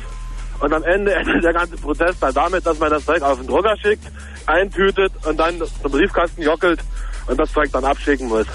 Und äh, das wäre zum Beispiel eine Sache, wo ich mich, äh, wo ich mir das sehr gut vorstellen könnte, mit einer Signatur das dann wegzuschicken. Mhm. Oder wenn ich jetzt mal ein anderes Beispiel, was mich richtig geärgert hat, also ich bin da bei Ist so das Behördenkorrespondenz oder was, was ist das für Zeug? Ist das so Behördenkorrespondenz, was du meinst, oder ist Ja, das so, auch... ja, so Versicherung und, und, äh, und Finanzkram und äh, was weiß ich hier, Sparen und alles so ein Zeug. Also schon auch irgendwie Verträge mit Firmen und so, wo es auch um Geld geht. Ja, na klar, So. was Bedeutungsvolleres schon. Mhm. Ja, oder wenn ich jetzt, anderes Beispiel, Auto, was kaputt, Glasschaden oder Wildschaden oder weiß der Geier. Und ich komme dann zum, zur Werkstatt, der macht mir das, dann drückt er mir da auf irgendein Gerät oder was seine Rechnung und seine digitale Signatur und ich könnte das zur Versicherung schicken. Wäre zum Beispiel auch eine feine Sache. Spart mir auch wieder die ganze Arbeit, die ganzen Krampel da wieder zusammenzuschreiben, noch Briefe anschreiben dazu, alles fertig machen und dann wieder eintüten zum Briefkasten, Klar. Post, äh, Ja, oder- subventionieren wieder und alles solche Sachen. Oder wir fälschen es in deinem Namen, äh, kassieren Geld und du wirst in deiner Prämie hochgestuft. Hättest du da keine Befürchtung oder wäre das, würdest du das Risiko sozusagen auf dich nehmen? Also wenn, wenn Signaturen, äh, wenn das funktioniert, könnte ich mir das eben sehr gut vorstellen. Und wenn Das das so seine Aussetzer hat, so wie die Computer im Internet gerade? Wenn das Aussetzer hat, nein, dann sehe ich ziemlich dämlich aus, so wie letztens wieder, wo ich zum Online-Banking da wollte und äh, die Deutsche Bank, die müssen da irgendwie zurzeit äh, große Probleme, haben, wenn man da am Tag versucht reinzukommen. Aber ja, dann hat man, nennt sowas hat dann man ja das klassische Problem. Na, dann wieder ausdrucken, eintüten, hinlaufen oder hinschicken. Also du meinst, solange man zurückschalten kann, ist okay. ja, Mhm. ja, sozusagen. Okay, Andreas. Schalten wir zurück. Jörg. Guten Abend, Jörg. Nee, morgen, Jörg. Meine Signatur Wir sind ist meine. Telefonnummer, egal ob Handynummer oder Festnetznummer. Ich habe auch ein bisschen von Computern Ahnung, aber ich habe meinen Siemens Expert Interpellation 2 MMX erstmal meinem jungen Freund zur Verfügung gestellt. Denn äh, da ist so viel schiefgelaufen und jetzt rufe ich überwiegend übers Handy an, obwohl ich genau weiß, dass das Teil auch eine Signatur für bestimmte Stellen ist, vor allem staatliche Stellen, äh, die jeder kennt. Ja. Da meine Meinung äh, extrem ist und ich oft genug äh, aufgelaufen bin und darunter auch Erfahrungen sammeln musste. Und deine Signatur ist deine Telefonnummer, sagst du. Andi, Genau. kann, kann, ich, kann ich eine Telefonnummer fälschen? Also kann ich mit meinem ja. ISDN-Telefon sagen, es soll dir eine andere Nummer anzeigen, als ich eigentlich habe? Ja, Das also Anzeigen. Anzeigen schon. Technisch ist das möglich. Aber schwierig. Nein, nein, es gibt halt ähm, bei ISDN-Anschlüssen, das wird ja auch als Sicherheitsfeature gehandelt. Und es gibt die eine Nummer, die bei dir im Display angezeigt wird. Die in der Tat kann man verfälschen, äh, wenn man einen Anlagenanschluss hat, der dieses Feature bietet, dass man sozusagen Rufnummern von Nebenstellen oder sowas einblenden kann. Das ist ursprünglich ein Feature für Firmen, die zum Beispiel eine 030er Nummer zum Zurückrufen haben. Und wenn die vom Callcenter anrufen will, wollen die, dass in deinem Display die Nummer steht. Und das kann man dann sozusagen ausnutzen. Also insofern, das ist kein wirkliches Sicherheitsfeature. Ähm, aber ähm, gut, es gibt solche Methoden, wo man dann sagt, äh, der Anschluss ist schon irgendwie ein Indikator dafür, wer da dranhängt. Die Frage ist auch da, aber natürlich nehmen wir mal an, dein Mobiltelefon klaue ich dir jetzt, äh, lieber Anrufer, was auch immer, und jetzt äh, habe ich sozusagen damit deine Identität und jetzt geht's los. Jetzt äh, bestelle ich mir einfach mal nicht eine Tüte Eis, sondern eine Eisdiele. Das ist aber noch und äh, nebenbei noch ein- richtig Asche. Also nicht nur, äh, dass irgendwie da die Identität geklaut werden kann, sondern der Punkt ist auch insofern interessant. Das heißt, sobald ich solche Sachen mache und zum Beispiel nicht nur alles das, was ich unterschreiben möchte, sondern einfach alles unterschrieben wird, wird was von mir rausgeht, einfach so per Default, weil es halt zum Beispiel Gesetz ist oder so, wie zum Beispiel bei deinem Handy, wo halt dein Netzbetreiber immer weiß, wo dein Handy ist und das auf 10 Meter peil, äh, peilen kann, dann hast du halt auch eine extreme Aufgabe von Anonymität. Na, Also- er kann es ja, er kann es ja, ich bin also Diplom-Geologe, ich habe mit Remote Sensing schon 1971 an, der- an der FU gearbeitet und entsprechende Satellitenfotos, äh, Infrarot-Äquivalenziten, Fallscharbenaufnahmen ausgewertet. Und ich weiß, was 1971, geschweige 1980 und ich weiß, was jetzt möglich ist. Äh, das ist nicht nur plus 10, also 10 Meter, das ist noch viel genauer möglich. Ja. Äh, Und äh, macht euch keine Vorstellung, es ist alles möglich. Und da hat Toyota mit seiner Werbung schon gar nicht mal so unrecht. Ja. Äh, Das wisst ihr ja auch, Toyota, nichts ist unmöglich. Ja. Allerdings. Danke, Jörg. Ciao. Ja, schönen Abend. Ja, Peilen Tja, auf das 10 Meter Toyota-Prinzip. Das ja. Toyota-Prinzip, ganz genau. Mal gucken, was Hannes dazu sagt. in Ordnung. Guten Abend, Hannes. Ja, hallo, äh, guten Abend. Also ich wollte ja sagen, ihr redet ja schon die ganzen zwei Stunden darüber, äh, wie man eigentlich Internet sicher machen kann, aber nicht darüber, warum man das eigentlich sicher machen will. Und zwar habe ich mir gedacht, ja, wem würde es eigentlich was bringen, wenn das Internet total sicher wäre? Mir nicht. Und äh, Antivirenfirmen zum Beispiel auch nicht. Und Dir würde es nichts bringen, wenn das Internet sicher wäre? Weil du kein jetzt Internetzugang total, hast. total sicher wäre. Also ich fände es auch ein bisschen langweilig. Also sprich, du willst ein bisschen surfen, ein bisschen Klick haben, ein bisschen klicken, ein bisschen Spaß haben und irgendwie was da draußen an E-Commerce und anderem läuft, ist dir eigentlich ziemlich wurscht. Also jetzt, also Pluto, bitte jetzt. Du kannst doch nicht immer wieder dieses E-Commerce sagen und es immer noch nicht definiert haben. Machen wir das nach dem Anrufer? Ich Nein, äh, ich definiere das Äh. nächstes äh, in einem Monat irgendwie Also drei ich Stunden nehme jetzt diesen Hörer mal an Schutz. Entschuldigung, wie hieß der noch schnell? Äh, das ist Hannes. Hannes, hallo Hannes. Ja, hallo. Also ich meine, die Frage ist ja, du kannst auch ohne Signaturen leben, hast du gesagt, ne? Naja, also ich denke jetzt bei, bei E-Commerce zum Beispiel, da ist es auch wichtig, dass ich da geschützt werde, aber ich habe ja gehört, dass es auch nie so sicher ist und da möchte ich zum Beispiel nicht. Und was eigentlich jetzt mein Gedanke war, ähm, das Internet wäre ja total, wär, wär, es wäre ja langweilig, wenn jetzt das Internet total hundertprozentig sicher wäre. Und wenn, ist ja wie zum Beispiel, also jetzt als Beispiel, das Klauen, also das ist bei, hier in der Schule bei den Kindern, ist zwar verboten und es macht aber trotzdem einen Reiz. Und wenn da jetzt ein paar Päckel Kaugummis geklaut werden, das stört ja auch keinen. Ähm, wenn das jetzt total überwacht werden würde, dann wäre es echt langweilig. Und, ähm, also, ich meine, Wenn jetzt aber eine Million Leute jeder zwei Päckchen Kaugummi klauen, dann fehlen zwei Millionen Päckchen Kaugummi. Und für denjenigen, der es kaufen will, wird das Kaugummi dann teurer. Also ich finde das schon eigentlich, äh, angenommen das Internet wäre hundertprozentig sicher, es würde mir schon wesentlich mehr Spaß machen. Na, ist noch die Frage, weil irgendwie, äh, was Echt, aber dann, machen? aber dann Also- hätten wir auch diese ganzen schicken MP3s nicht, ne? Das Ja. ist ja schon klar, ne? Dass da so verschiedene Dinge, die wir Ja, so tun, wenn man die so ganz buchstäblich nimmt, so, na ja. MP was? Okay, dann dreh doch mal das MP was hoch. Okay. Hannes, danke für deinen Anruf. Ah ja, bitte. Tschüss. Also die Frage ist ja, wie wir sozusagen die Vorteile der Blümchenwiese äh, mit den Anforderungen eines äh, von mir aus auf ähm, auch kommerziellen Transaktionen. Also einfach einer gesellschaftlichen Infrastruktur, die nicht mehr nur Spielplatz irgendwie für ein paar Abenteurer ist, sondern die irgendwie zu äh, so etwas wird wie Straßen, wie ja, aber, aber, Bürgersteige. aber es scheint mir, als hätten wir in der. Diskussion hier im Moment nur, wir reden immer nur entweder über die Blümchenwiese oder über die Autobahn mit irgendwie den plattgewalzten Kindern, die sich da aus Versehen von der Blümchenwiese draufgesetzt haben. Also es ähm, gibt ja vielleicht auch etwas dazwischen. Den Feldweg. Den Feldweg oder Den was auch immer, äh, den Oder den Ähm, Blitzkrieg. Oh, ich meine, es war ja, ähm, wir haben ja auch selber, äh, vielleicht sollten wir darauf auch mal kurz zu sprechen kommen, es gibt ja jetzt demnächst auch eine CCC-CA. Wir haben uns also auch überlegt, wir spielen mal Autorität, aber wir machen das mit etwas anderen Regeln.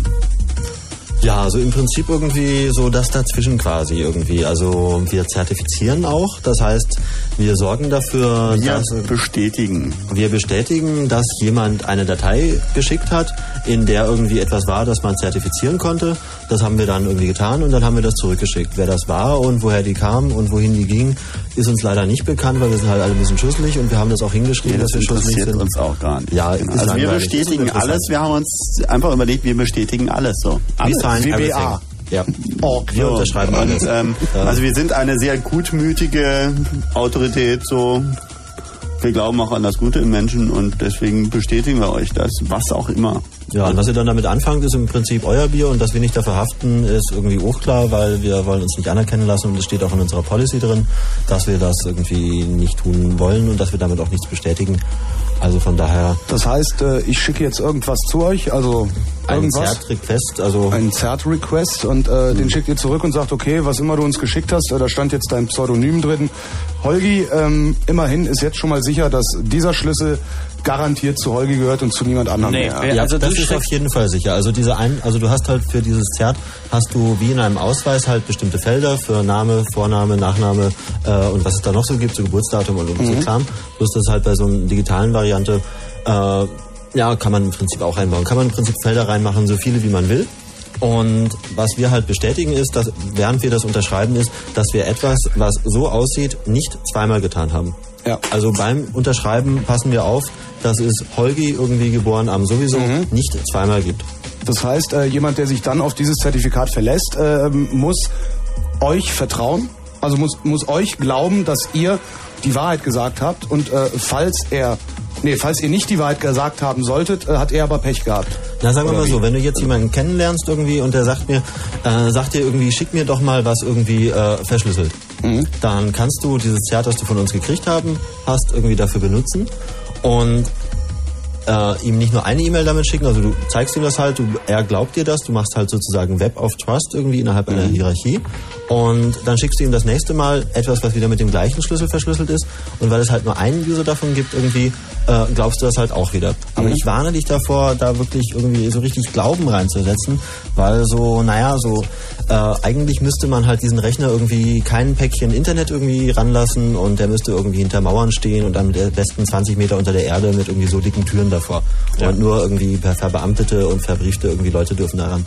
Und da wir irgendwie ein kleiner Verein sind und uns sowas einfach nicht leisten können, haben wir dafür halt unseren Webserver genommen und deswegen würde ich dir halt nicht raten, irgendwie da Staatsgeschäfte drüber abzuwickeln. Aber wenn du damit so ein bisschen verschlüsselt mailen willst und keinen Stress damit haben willst oder wenn du damit zum Beispiel eine Website betreiben möchtest, dass die Leute über verschlüsselte Techniken, also HTTPS, auf deine Webseite zugreifen, ohne dass sie immer diese dummen Fensterchen kriegen, wo man irgendwie zehnmal klicken muss, bis man draufkommt, bis man drin ist, äh, dann kriegst du von uns auch ein Zert und dann können die Leute irgendwie bei dir ohne große Fehlermeldung ein bisschen HTTPS klicken. Und wenn sie sich dafür interessieren, dann können sie bei Netscape unten links auf diesen Schlüssel klicken. Dann sehen sie, dass das dein Zert ist, dass wir das unterschrieben haben. Und wir stehen dazu auch und da gibt's dann auch einen Klick, wo drin steht, was wir da unterschrieben haben. Nämlich äh, mehr oder weniger, dass uns jemand ein, etwas geschickt hat und dass wir das unterschrieben haben und dass wir es zurückgeschickt haben. Ja, also wir bestätigen nämlich nicht, dass du Holgi bist, sondern nur, dass irgendwer sich Holgi nennt und der Mhm. hat dieses Zertifikat. Also wenn du uns was Und dass schickst. sich garantiert niemand anders mit denselben Daten auch Holgi genannt Genau, hat. wenn du dich jetzt als, Moment, wenn du dich jetzt als Präsident Clinton uns was schickst, dann unterschreiben wir das auch und dann wird es halt nur bestätigt, dass jemand sich Präs- Präsident Clinton nennt. Also es hat nichts irgendwie mit Realnamen zu tun. Das ist klar. Also es ist ein absolut, das ist absolut Pseudonym. Ja. das ist klar. Also es gibt halt keine von äh, zwei von diesen Pseudonymen. Und solange wie dieser Computer nicht gehackt wird, irgendwie äh, kannst du dich auch mehr oder weniger darauf verlassen, dass das auch so stimmt. Wenn er gehackt wird, informiert ihr die Leute? Wenn der gehackt wird, dann würden wir wahrscheinlich die Leute informieren. Sofern dann nicht jemand irgendwie so tut, als ob er unser Server wäre und behauptet irgendwie, dass äh, wir nicht gehackt wurden. Also meistens würden wir uns wahrscheinlich totlachen. Meistens sind die Leute, die unsere Server hacken, auch so freundlich selber die Leute, die anderen zu informieren, indem sie es auf unsere Homepage schreiben, was ja Uns hacken nur nette Menschen, auf jeden Fall. Wie Wir beim müssen jetzt Konzert. noch mal ein bisschen umkonzeptionieren, ein bisschen Musik hören. Ja.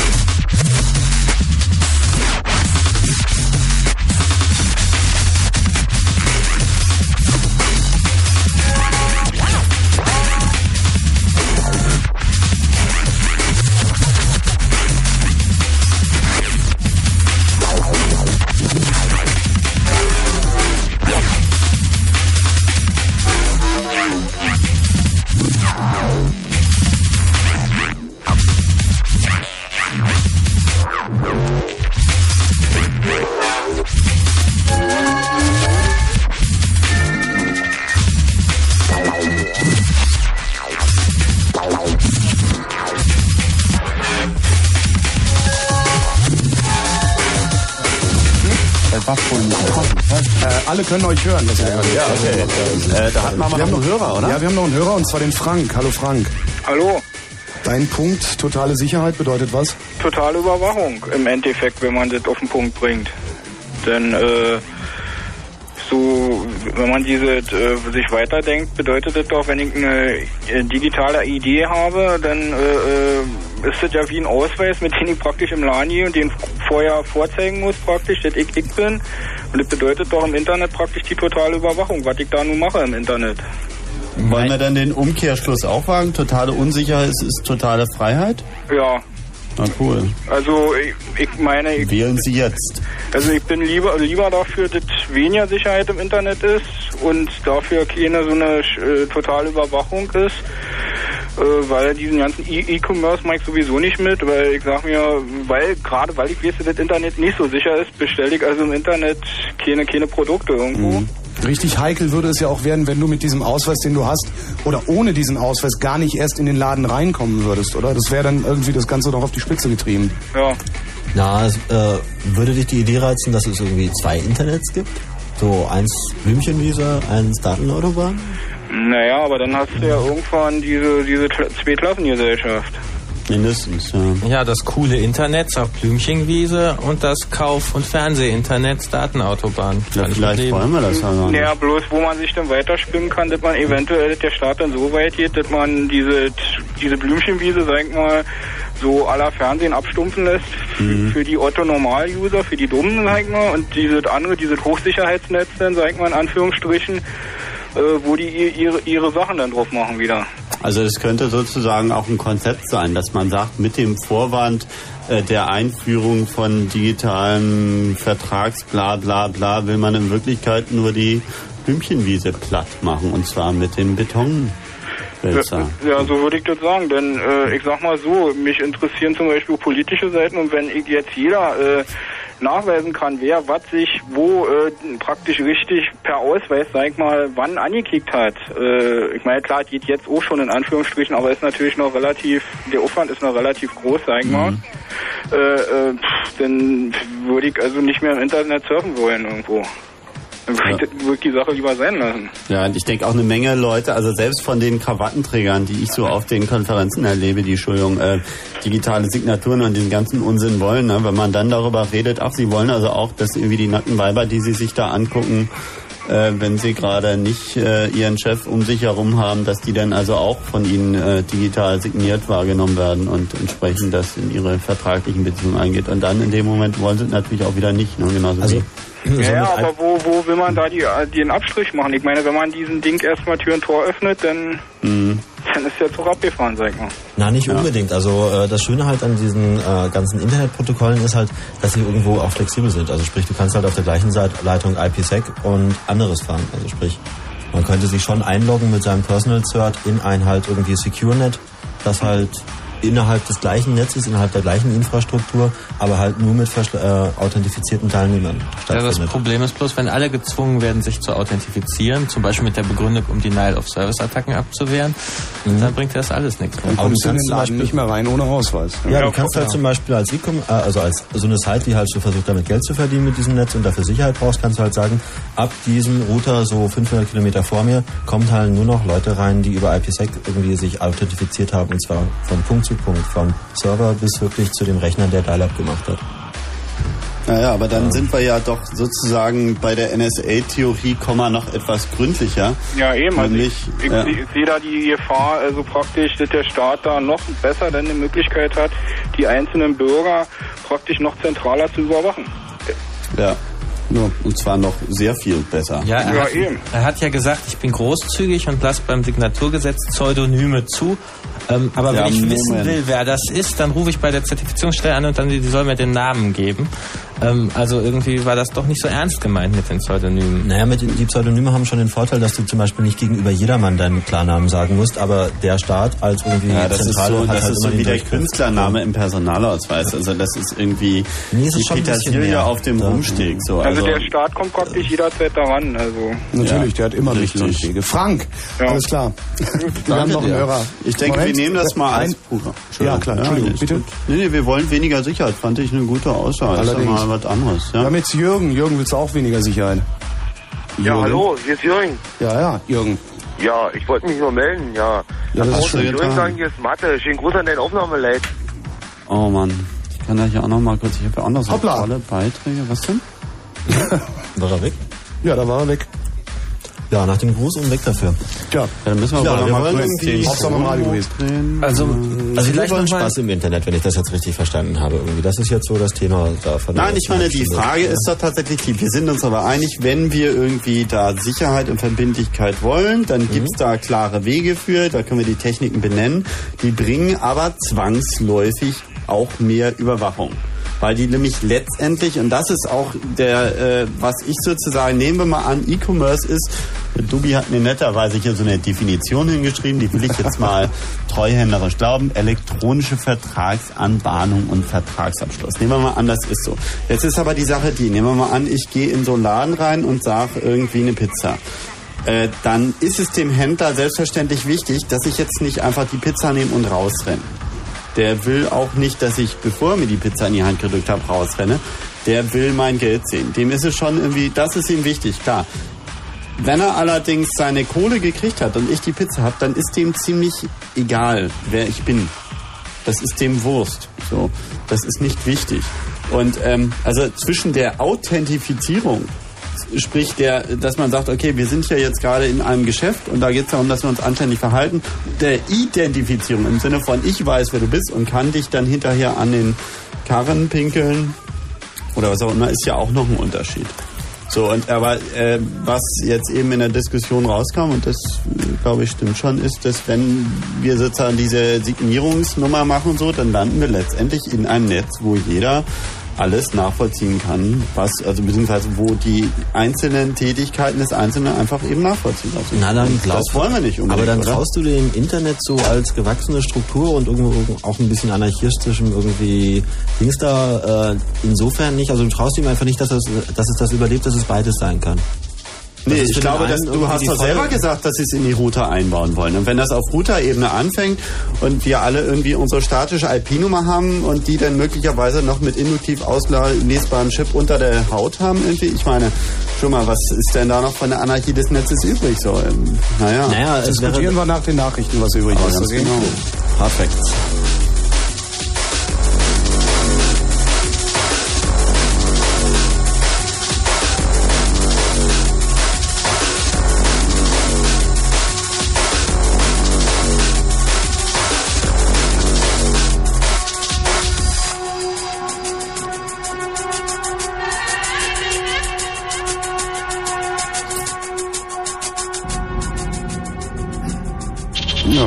32 haben wir's.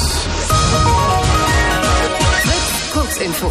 Vorhaben. Bundeskanzler Schröder will EDV-Experten aus dem Ausland nach Deutschland holen. Bei der Eröffnung der Computermesse CeBIT am Abend in Hannover sagte Schröder, man werde den Fachkräften eine Aufenthaltserlaubnis nach dem Vorbild der US Green Card geben. Gleichzeitig forderte der Kanzler die Wirtschaft auf, arbeitslose deutsche Ingenieure für die Computerbranche umzuschulen. Demonstrationen. Rund 2000 Menschen haben am Abend in Brandenburg-Havel gegen die geplanten Kürzungen bei den Kitas protestiert. Vertreter der Demonstranten übergaben Listen mit gesammelten Unterschriften. Zu den Protesten hatte die Gewerkschaft ÖTV aufgerufen. Sie sieht durch die Einsparungen den gesetzlichen Betreuungsanspruch in Kindertagesstätten und Arbeitsplätze bedroht. Beschluss, die Aufsichtsräte der Energiekonzerne RWE und VEW haben heute einem Zusammenschluss zugestimmt. Der dann größte deutsche Energieversorger soll einen Umsatz von rund 43 Milliarden Euro erwirtschaften. Von der Fusion verspricht man sich Einsparungen von jährlich über 700 Millionen Euro. 3200 Stellen sollen wegfallen. Fortschritt. Die Einrichtung von sogenannten Fixerstuben wird in Deutschland legalisiert. Der Vermittlungsausschuss von Bundesrat und Bundestag einigte sich am Abend auf einen leicht geänderten Gesetzentwurf. Heute soll das Gesetz den Bundestag passieren. Sport. In einem Testländerspiel besiegte die niederländische Fußballauswahl am Abend in Deutschland das deutsche, nee, in Amsterdam, das deutsche Team mit 2 zu 1. Wetter. Heute Nacht gering bewölkt 0 bis minus 4 Grad, am Tage dann bewölkt und regnerisch Scheißwetter um 7 Grad. Verkehr. Zurzeit keine aktuellen Meldungen. Das heißt, der Schwertransport hat äh, Brandenburg sozusagen verlassen. Ja, hoffe ich doch, dass der mal gut nach Hause kommt. Um 0.33 Uhr ein Kurzinfo mit Der ist Gerhard auch Kötter-Heinrich. Vielen Dank. Heute Nacht von 1 bis 4 Uhr im Nightflight auf Fritz. Musik von Non-Place Urban Field, Drome, Flanger mit einem Wort von Bernd Friedmann aus Köln. Bernd Friedmann im Interview mit jeder Menge unveröffentlichtem Material und seinem neuen Album Burn Frightman and the New Dub Players. Heute Nacht von 1 bis 4 Uhr im Nightflight auf Fritz.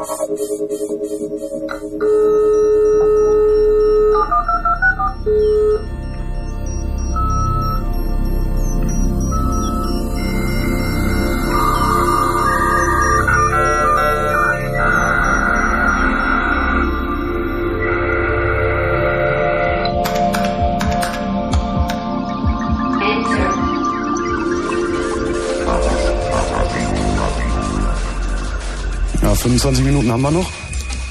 Ja, mal so eine kleine. Wo waren wir, wo waren wir stehen geblieben?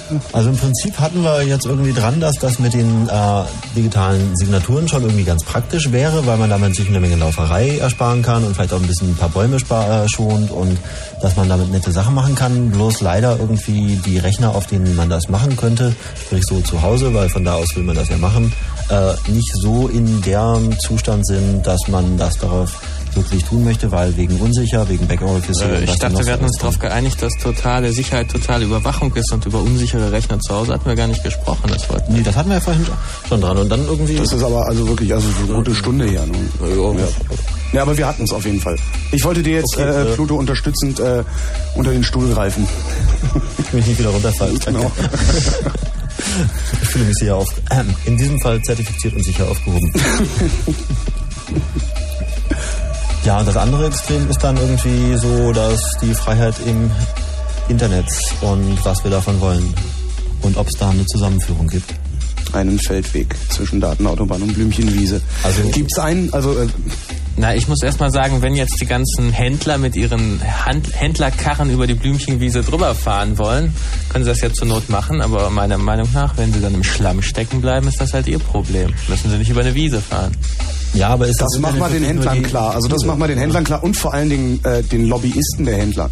Frag mal, also weil es sind ja letztlich schon durch ganz andere Sachen durchgefahren und hat immer noch ihren Kram verkauft Ja, und und das, Kinder sind, das sind ja vor allen Dingen letztlich auch diese Händler, die äh, dem Gesetzgeber nötigen, Gesetze zu erlassen, die es den Händlern ermöglichen, nicht mehr im Schlamm stecken bleiben zu müssen. Ich dachte, wir sind für die Verschwörungstheorien zuständig. Entschuldigung, also das nein, aber das ist doch, ich meine, ich, ich wollte nicht, ich habe, äh, bitte mich aus der Zeit war das jetzt? Ja, gut, also die Händler haben den Gesetzgeber gezwungen, dieses Gesetz zu machen. Nein, aber es ist doch, es ist, ich meine, Doch, das, doch. das hat doch auch nichts mit. Verschwörungstheorie zu tun. Es ist doch ganz einfach so, dass wenn, wenn du äh, einem, einem Konzern, der, äh, entschuldige, an die E-Commerce machen willst, sagst, klar, kannst du machen, aber wenn du auf die Fresse fällst, ist es dein Problem. Dann sagt der Konzern, okay, dann stellen wir eben keine tausend Leute ein. Und, äh, und, und über dieses Arbeitslosenproblem ist der Gesetzgeber das- doch immer korrumpierbar. Nein, also ich meine, Geschäftsmodelle äh, kalkulieren ja immer Risiken ein. Also ich meine, wenn du irgendwie einen, einen Laden aufmachst, dann weißt du auch, Ladendiebstahl kannst du nicht ganz verhindern. Musst du ein bisschen Schwund halt einrechnen und gut ist so. Und so ungefähr sind ja auch die jetzigen Geschäftsmodelle da. Äh, die Frage ist eben, in Bezug auf darauf ja auch geht diese digitale Signatur sozusagen, wenn man jetzt von der Händlertheorie ausgeht, nicht an den Bedürfnissen da total vorbei. Weil wie gesagt, ich glaube, dem Händler ist es wichtig, dass er seine Asche sieht, seine Kohle, sein Geld, aber nicht unbedingt, dass er weiß, wer das ist. Und das ist zwar irgendwie nett, wenn er ihn verklagen kann, aber er will ihn ja gar nicht verklagen, sondern er will sein Geld haben. Und der ist Also ja in der wäre Regel so- zufrieden, wenn er eine Kreditkartennummer hat. Zum Beispiel. Oder, äh, Nee, das mit den Kreditkartennummern, das wollen die Händler nicht, weil das kostet irgendwie drei ja, bis zwölf gut, dann Prozent gehen wir so. noch irgendwie von mir aus reden wir auch irgendwann nochmal über Elektrogeld, Cybercash, eCash und die ganzen anderen Katzen weg. Aber ähm, so, jetzt waren wir ganz kurz bei der Händlertheorie und die Staatstheorie. Klar ist es cool, wenn wir unsere Steuererklärung abgeben können und partiell. Also es gibt sicherlich Anwendungen, wo wir Gottverdammt die Identifizierung brauchen, auch wenn wir sie nicht mögen. So, die Frage ist, muss man dazu das Netz umkrempeln oder reicht es, wenn diejenigen, die das unbedingt wollen, sich so eine blöde Chipkarte hinstellen und dann sollen sie halt im Zweifelsfall bis an ihr Lebensende bluten, wenn jemand es doch schafft, das Ding zu überwinden. Ja? Oder ist das Ordnungsamt gegebenenfalls so umstrukturierbar, dass man nur noch eine Stunde da sitzen muss, wenn man irgendwie einen Ja, ich meine, die können ja auch mal Computer benutzen.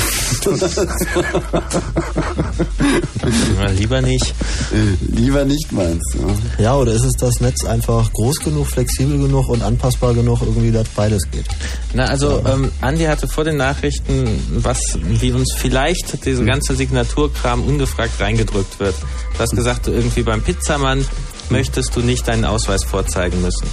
Ist verständlich. Nee, der Pizzamann, der interessiert sich auch gar nicht für meinen Ausweis. Ja, ja. Der will Geld und zufriedene Kunden und Ähm, ich will happy happy. Bloß die fast alle Ansätze, die gepusht werden für elektronisches Bezahlen, Mhm. da ist irgendwie auf jeder Geldnote dein Ausweis und deine Schuhgröße aufgedruckt, Mhm. weil die alle mit irgendwelchen Signaturverfahren arbeiten und im Prinzip ähm, Geldkarte und so, da wird ja im Prinzip dir zwangsweise aufgedrückt, dass du bei jedem Händler deinen Namen hinterlässt.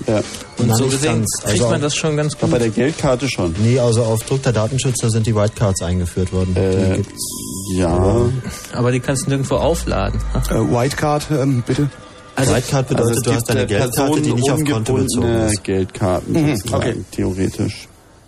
Sollte. Praktisch werden aber auch da jeder einzelne Einkauf über sechs Jahre gespeichert und Ein Bewegungs- und Konsumprofil ist jederzeit erstellbar. allerfeinsten. Ja, also gut, aber lass uns Ja, und das dann abgeglichen mit dem Handy, was du eh in der Tasche hast. sondern wir sind da jetzt auch schon irgendwie 20 vor 1, also das grobe Bild so, okay, die Verlockung ist groß, gleichzeitig eben noch Daten für Kundenprofile und für staatliche Überwachung und für allen Unsinn zu gewinnen. Und das ist, glaube ich, der Kampf, der läuft, kann man sagen, oder? Also ich meine, was, also in der Wirtschaft zumindest höre ich nicht viel von der digitalen Signatur, wenn ich da auf irgendwelchen Krawattenträgern, Konferenzen mich umhöre. Die wollen äh, verbindliche Zahlverfahren haben, die wollen ihr Geld haben, die wollen möglicherweise sogar anonyme Zahlverfahren, wenn sie dadurch mehr Kunden haben, Hauptsache sie kriegen ihr Geld. So, und Sie haben ja auch schon gemerkt, dass äh, so diese Assoziation Überwachungstechnologie und sicheres Geschäft nicht unbedingt äh, einem zuströmenden Kundenauflauf irgendwie äh, zuträglich ist. So. Ja, also die äh, Imageverluste durch irgendwelchen Verrat von äh, Geheimnissen, also sprich irgendwie Kundendaten an andere irgendwie. An dieser Stelle möchte ich übrigens ganz öffentlich irgendwie die GMD erwähnen, die mir irgendwie seit einem Jahr, seitdem sie meine Adresse verkauft haben, irgendwie einmal pro Woche irgendwie ein bisschen öfter Geld beschert. Also was macht irgendwie keinen Spaß. Also da merkt man, Die GMD, was? Also das konnten wir jetzt alle nicht verstehen. Das habe ich auch nicht verstanden. So Also ich habe jetzt gerade nur eine- ein deutsches Forschungsinstitut als Beispiel dafür genannt, wie man, wenn man sich im Internet seine Adresse hinterlässt, um zum Beispiel etwas downzuladen, was eigentlich kostenlos ist, plötzlich irgendwie hinterher irgendwie ein Groupweb-Magazin äh, zweimal pro Woche irgendwie anzeigen und sonstiges im Briefkasten hat. Und das ist noch das harmloseste, was Also passieren kann. Spam. Spam. In dem Fall Real Life, die man selber wegschmeißen muss, nicht mit Ist mir, Control ist D mir auch passiert. Nach drei Ja. Wochen, nachdem ich in meine neue Wohnung gezogen bin, hatte ich Post von, äh, was war das, ZDNet oder so? Gibt's, ja. Ja, ja, So also sein. keine, keine Ahnung, die wollten mir auch irgendwelche Zeitschriften aufdrücken. Ich weiß auch bis heute nicht, wo die her haben. Also. Ja, das ist nicht schön. Das ja, ist das nicht wollen das, was Leute wir wollen. und das wollen auch die Anbieter nicht. Also wo ist da der Weg dazwischen? Der Tja. Naja, also ich also- denke, äh, wenn ich jetzt noch mal ganz kurz über die Blümchenwiese reden darf, so ähm, da wie gesagt kommen mir die Juristen sowieso ein bisschen wie Fremdkörper vor, weil auf der Blümchenwiese da vertraut man sich eigentlich gegenseitig und Blümchenwiesen sind nicht auf Misstrauen gebaut, so. Aber auf Mist. Je mehr Mist Gut, du Blumen, aber, aber Misstrauen ist nicht Mist. Also ich glaube, äh, Mist kann man eben besser kompostieren als Misstrauen. So. Also wenn ich irgendwie Misstrauen eine Runde sacken lasse, dann kommen die Juristen und scheffeln Geld. Und wenn ich Mist eine Runde sacken lasse, dann wachsen Wächst was Neues drauf. Ja. Mhm. Also insofern ist mir der Mist irgendwie lieber. Jetzt ist Dubi gefragt, der Jurist. Ja, also der Jurist, der wird ja, aber ich meine, Ja, gut, die, die Frage ist, die, wie, wie schaffen wir es in demselben Netz irgendwie die Blümchenwiese mit unseren Anforderungen, die einfach mit digitalen Signaturen und Authentifikation und Identifikation und diesem ganzen Kuhmist nichts zu tun haben? So, wie schaffen wir es, die parallel äh, zu einem, ja, okay, wenn ich ein Auto kaufe, dann will der Händler sein Geld und will auch wissen, wer ich bin und so Na, er will sicher sein können, dass er sein Geld bekommt. Ja, und äh, Herrgott, okay, ja, natürlich muss das Finanzamt wissen, wenn ich eine Steuererklärung abgebe, dass ich das bin und wenn ich mich irgendwie melde oder äh, was weiß ich was tue mit dem Staat, ähm, so wir ihn dann nicht einfach auflösen, müssen wir uns wohl da an einigen Stellen in Kommunikationsprozesse begeben. Also was erstmal sehr interessant ist, der ähm, die Leute, die mit Geld arbeiten und handeln, die brauchen den Staat nicht. Die regeln das unter sich. Die Banken machen schon ewig elektronischen Datenverkehr und zwar ohne Signaturgesetz. Und die Händler haben irgendwie in den letzten 500 Jahren ganz schön raffinierte Techniken entwickelt, wie sie sicherstellen, dass der eine seine Sachen und der andere sein Geld kriegt, obwohl der eine in Hongkong ist und der andere in London und irgendwie einen Brief mit Postschiff sechs Monate braucht. Also, du spielst jetzt auf die Hanse an. Also sprich, sie haben halt Privatarmee gegründet, um dafür zu sorgen, dass die Nee, nee, nee, nee, nee, nee, nee, nee, nee, nee. Auf Da diese gibt es auch andere Konzepte. Also da Bezahlsysteme und sowas, die es irgendwie seit Ewigkeiten schon gibt. Und ähm, die Banken zum Beispiel sorgen ja selber für ihre Authentifizierung und solche Sachen. Also große Unternehmen wissen eigentlich in der Regel, wie sie das selber regeln, ohne den Staat. Ähm, da hilft es denen in der Regel auch nicht, wenn sie wissen, wer was gekauft hat, wenn er nicht bezahlen kann, sondern die wollen sichergestellt haben, dass du das Geld hast für das, was du kaufst und nicht, dass du du bist. Weil irgendwie, wenn ich dir 30 Tonnen Sand vor die Tür kippe, dann bringt's mir nicht, wenn ich dich nachher auf das Geld verklagen kann, sondern ich will dir das nur vor die Tür kippen, wenn ich weiß, dass ich das Geld kriege und es eh nicht bezahlen kannst. Na, Sand ist vielleicht nicht so das gute Beispiel. Aber ähm, wenn ich dir ein Haus verkaufe und du ziehst ein, dann bringt's mir nicht, wenn ich dich verklagen kann, sondern ich will dich gar nicht erst einziehen lassen, wenn du nicht das Geld für die Bude hast. Ja, das heißt, ich Mhm. bräuchte ein anonymes Geld und würde dieses Geld zertifizieren. Das ja, okay, da kann man irgendwie drüber reden, ja. Das Ja. ist irgendwie in der Tat ein Konzept. Ähm, damit haben wir aber noch nicht das Problem mit der Steuererklärung gelöst. Es sei denn natürlich, ich gebe überhaupt keine Steuererklärung mehr ab, sondern schicke dem blöden Finanzamt die 3,50 Mark für die Umsätze, die ich gemacht habe. Und dann sollen sie mich doch in Ruhe lassen. Und eigentlich geht sie auch nicht an, mit wem ich welche Umsätze gemacht habe. Das Problem ist dann bloß, dass halt nicht irgendwie einmal pro Woche irgendwie der Mistwagen kommt und deine Blümchenwiese düngt, damit du weiterhin irgendwie deine Blümchen pflücken kannst. Ach komm, also um die Kinder Pflege der Blümchenwiese, da kann man gerne mal eine eigene Sendung zu machen. Aber ich meine, das hat mehr was mit irgendwie Geschenkkultur zu tun und äh, dem auch vertrauensvollen Umgang mit seinen Mitmenschen und dem freien Hereinstellen von Informationen in dem Glaube, dass andere das auch tun und dann profitiert man da letztendlich auch von. Also Also das da habe tatsächlich ich eigentlich nicht so die Sorgen. So die Blümchenwiese, die wächst und gedeiht. So. Aber Open Source als Geschäftsmodell klappt halt mit Informationen, die du beliebig oft replizieren kannst. Sobald du Sachen hast, wie zum Beispiel Mist, den du brauchst, um die Blümchen am Wachsen zu halten, hast du etwas, was du nicht kopieren kannst. Das ja, heißt, okay, jemand hat eine materielle Leistung Güter sind was anderes als immaterielle Güter. Soweit waren wir Also, auch schon. dass die Blümchenwiese wächst und gedeiht, glaube ich gar nicht mal. Sowas wie ähm, Yahoo ist down, macht nichts. Ähm, also für die Blümchenwiese kann man halt irgendwie mal einen Tag lang nicht auf den Webkatalog zugreifen. Wenn die Nameserver, die Root-Nameserver alle down sind, dann ist das was anderes. Ja. Und ähm, wenn man irgendwie jetzt mit Selbstheilungskräften kommt, wir haben das beim Usenet, die Älteren unter den Hörern werden sich erinnern, das war mal eine famose Sache, das ist völlig unbrauchbar inzwischen.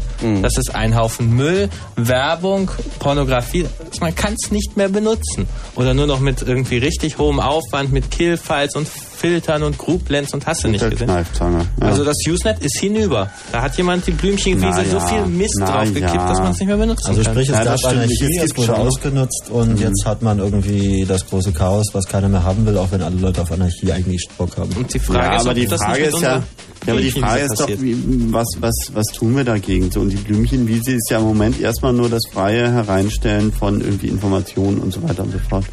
Und ähm, ich meine, im Usenet, okay, da haben wir das Problem, dass wir da echt Fremdkörper drin haben, echt Leute, die es nicht begriffen haben, die glauben, Werbespam irgendwie macht sie reich oder was auch immer. Ähm, okay, machen wir mit denen? Ja, man zwingt sie zu Klarnamen, wie in vielen Newsgroups, und damit hast du halt schon wieder so den Anfang, der Versuch, irgendwie eine Authentifizierung der Leute irgendwie zu machen, der da auch irgendwie so einfach als Selbstheilungskraft oder als irgendwie Notwehr irgendwo gemacht wurde, wo Leute halt ohne Klarnamen in vielen Newsgroups nicht mehr posten dürfen, weil sonst genau dieses Problem besteht, dass halt diese Blümchenwiese einfach missbraucht wird. Sprich, es gibt da Blümchen, alle finden die Blümchen toll und alle gehen dahin und pflücken sie und gehen wieder weg. Äh, Naja, und was ist, wenn das jetzt Naja. mit den Servern, wo Aber freie das ist jetzt ein Beispiel, das kannst du nicht übertragen. Das ist ein Beispiel aus dem materiellen Raum. Also. Also wenn ähm, Übertragen halt. einfach jetzt zu viele Leute irgendwie mal ihre DOS-Tools ausprobieren. Du meinst, wenn jetzt die 14-Jährigen sich mal organisieren, äh, der Informatiklehrer hat vielleicht auch gerade schlechte Laune und dann fahren sie mal richtig mit der Schulklasse mal den Kram runter. Ja, dann haben einige die Brille auf. Äh, dann kommen aber sicherlich als allererstes mal Sicherungsmaßnahmen dagegen, dass sich irgendwelche Computer als Angriffswerkzeug missbrauchen lassen. Weil dazu braucht man keine Authentifizierung und keine Identifizierung, keine digitalen Signaturen und schon gar keinen Gesetzgeber, sondern man braucht Leute, die wissen, was in ihren Computern passiert und die eventuell sogar dafür bezahlt werden, wenn sie schon dafür bezahlt werden, einen Computer zu betreiben, der auch tatsächlich äh, den sicher zu betreiben und sich umzuhorchen, was da so an Informationen kommt, ob es da Tools gibt und ob man das abwehren kann. Also Enforcement, also über äh, staatlich oder sonst wie verordnete Sicherheit ist dann natürlich eh noch ein interessantes Aspekt. Im Sinne von, wenn der Staat irgendwie Internet als irgendwie grundlegende Infrastruktur begreift, dann wird er versuchen, es zu schützen. Sprich, er wird da Ja, zwei das Milliarden... passiert ja in Amerika. Da heißt das Ganze ja Nationales Komitee zur ähm, Schutz der Infrastruktur. Und die Datenautobahn, wie sie dort heißt, äh, Information Highway, ist ja da mehr oder weniger erklärte Regierungsgedönsaufgabe. Mhm. Wobei er interessanterweise ja nicht der Regierung gehört. Nee, das nicht, aber die Autobahnen gehören ja in Amerika auch nicht durchgehend der Regierung. Da gibt es ja auch private Betreiber und dies und das und trotzdem äh, so, sagen Halten sie halt, ihre Wirtschaft, ihre, ihre Wirtschaft würde halt zusammenbrechen, wenn irgendwie die Autobahnen nicht wären oder so. Ja, das ist dieser Gedanke der Schicksalsgemeinschaft, ne? Ja. Boah, das wird, wird echt zäh, wenn man in die Richtung denkt, ne? Ja, man muss sich halt, also es gibt halt so ein paar Sachen, die man eigentlich nicht will, wo man aber irgendwie schwierig drum rumkommt. So auf die alte Frage zurückkommt, irgendwie verhungern oder erschießen sich die Leute in der Anarchie, Anarchie als erstes? Mhm. Naja, es könnte ja auch sein, dass sie sich irgendwie lieb haben und tolle Dinge tun. Also Oder müssen wir vielleicht, wenn wir, wenn wir das Usenet einfach mal exemplarisch nehmen, äh, reicht vielleicht auch, wenn wir einfach warten und zwar so lange, bis dieses exponentielle Wachstum äh, der, der, der Userzahl ähm, aufgehört hat und die Leute angefangen haben, ähm, ein bisschen Verantwortung zu entwickeln. Also Glaub vielleicht, ich nicht. vielleicht liegt es Nee, einfach genau nur daran, nicht, die, die holen sich eine AOL-CD, schmeißen die rein und äh, äh, schmeißen erstmal das Usenet zu. Das Problem sind Gruppen, die eine gewisse Größe überschritten haben, äh, sind die einzelnen Individuen nicht mehr in der Lage, sich für die Gesamtgruppe verantwortlich zu führen. Wenn Mhm. du 500 Leute hast, die eine Szene ausmachen, oder sagen wir mal 10.000 Leute, die das Usenet be benutzen, wo man sich mehr oder weniger noch irgendwo kennt, dann fühlst du dich als Einzelindividuum für diesen Komplex, in dem du verhaftet bist, irgendwo verantwortlich. Sprich, du speist halt keinen Müll auf die Straße. Mhm. Wenn du ein Einzelindividuum in einem irgendwie 100 Millionen oder 60 Millionen Klicker soll es da draußen geben, äh, Staat bist, dann verlierst du dieses Verantwortungsgefühl für die soziale Gruppe, in der du dich befindest. Gibt es irgendeine Lösung in die Richtung? Weil da, damit naja, würden wir dann vielleicht. Dezentralisierung, Ja, Verkleinerung, irgendwie, kleinere Kulturzirkel und ich meine, das passiert ja auch.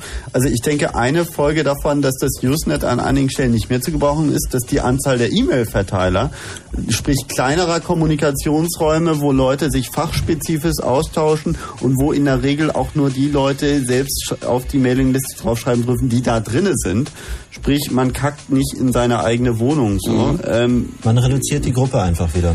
Ja, beziehungsweise ja, die Kommunikationsräume werden halt wiederum äh, zu überschaubar. Also im Prinzip sind dann so Mailinglisten so das, was irgendwie Gibson drin hatte, irgendwie mit der Walled City im Sinne von das Killfile nach außen gekehrt, im Sinne von man killt halt nicht mehr alle Leute in, im Usenet, die man nicht mag, sondern man lässt halt nur noch die Leute rein, die man mag und dafür hat man eine Whitelist und das sind halt die Subscriber dieser Mailingliste. Na, na, Ja. also ob das jetzt gleich Killen und Whitelisting ist, weiß ich nicht. Also ich gehe auch in Mailinglisten rein, wo ich irgendwie weiß, da sind bestimmte Leute drin, äh, die ich nicht leiden kann, mit denen ich mich aber vielleicht streiten will. So, mit denen will ich mich einfach lustig streiten und ich will aber nicht die Werbespammer drin haben, die mir nebenbei irgendwie auf Arabisch irgendwie Produkte anbieten, äh, die ich nicht mal identifizieren kann. So, das will ich einfach nicht. Wobei das kostet mich nur blöde Zeit. Usenet-Effekt ist irgendwie eigentlich das, was du vor zehn Jahren gepredigt hast, dein Spruch. Ich gepredigt. Computer sind Kommunikationsverstärker, das führst du doch immer auf Ja, den Lippen. Strukturverstärker. Das junger Problem ist, dass sie ähm, für Leute, die einen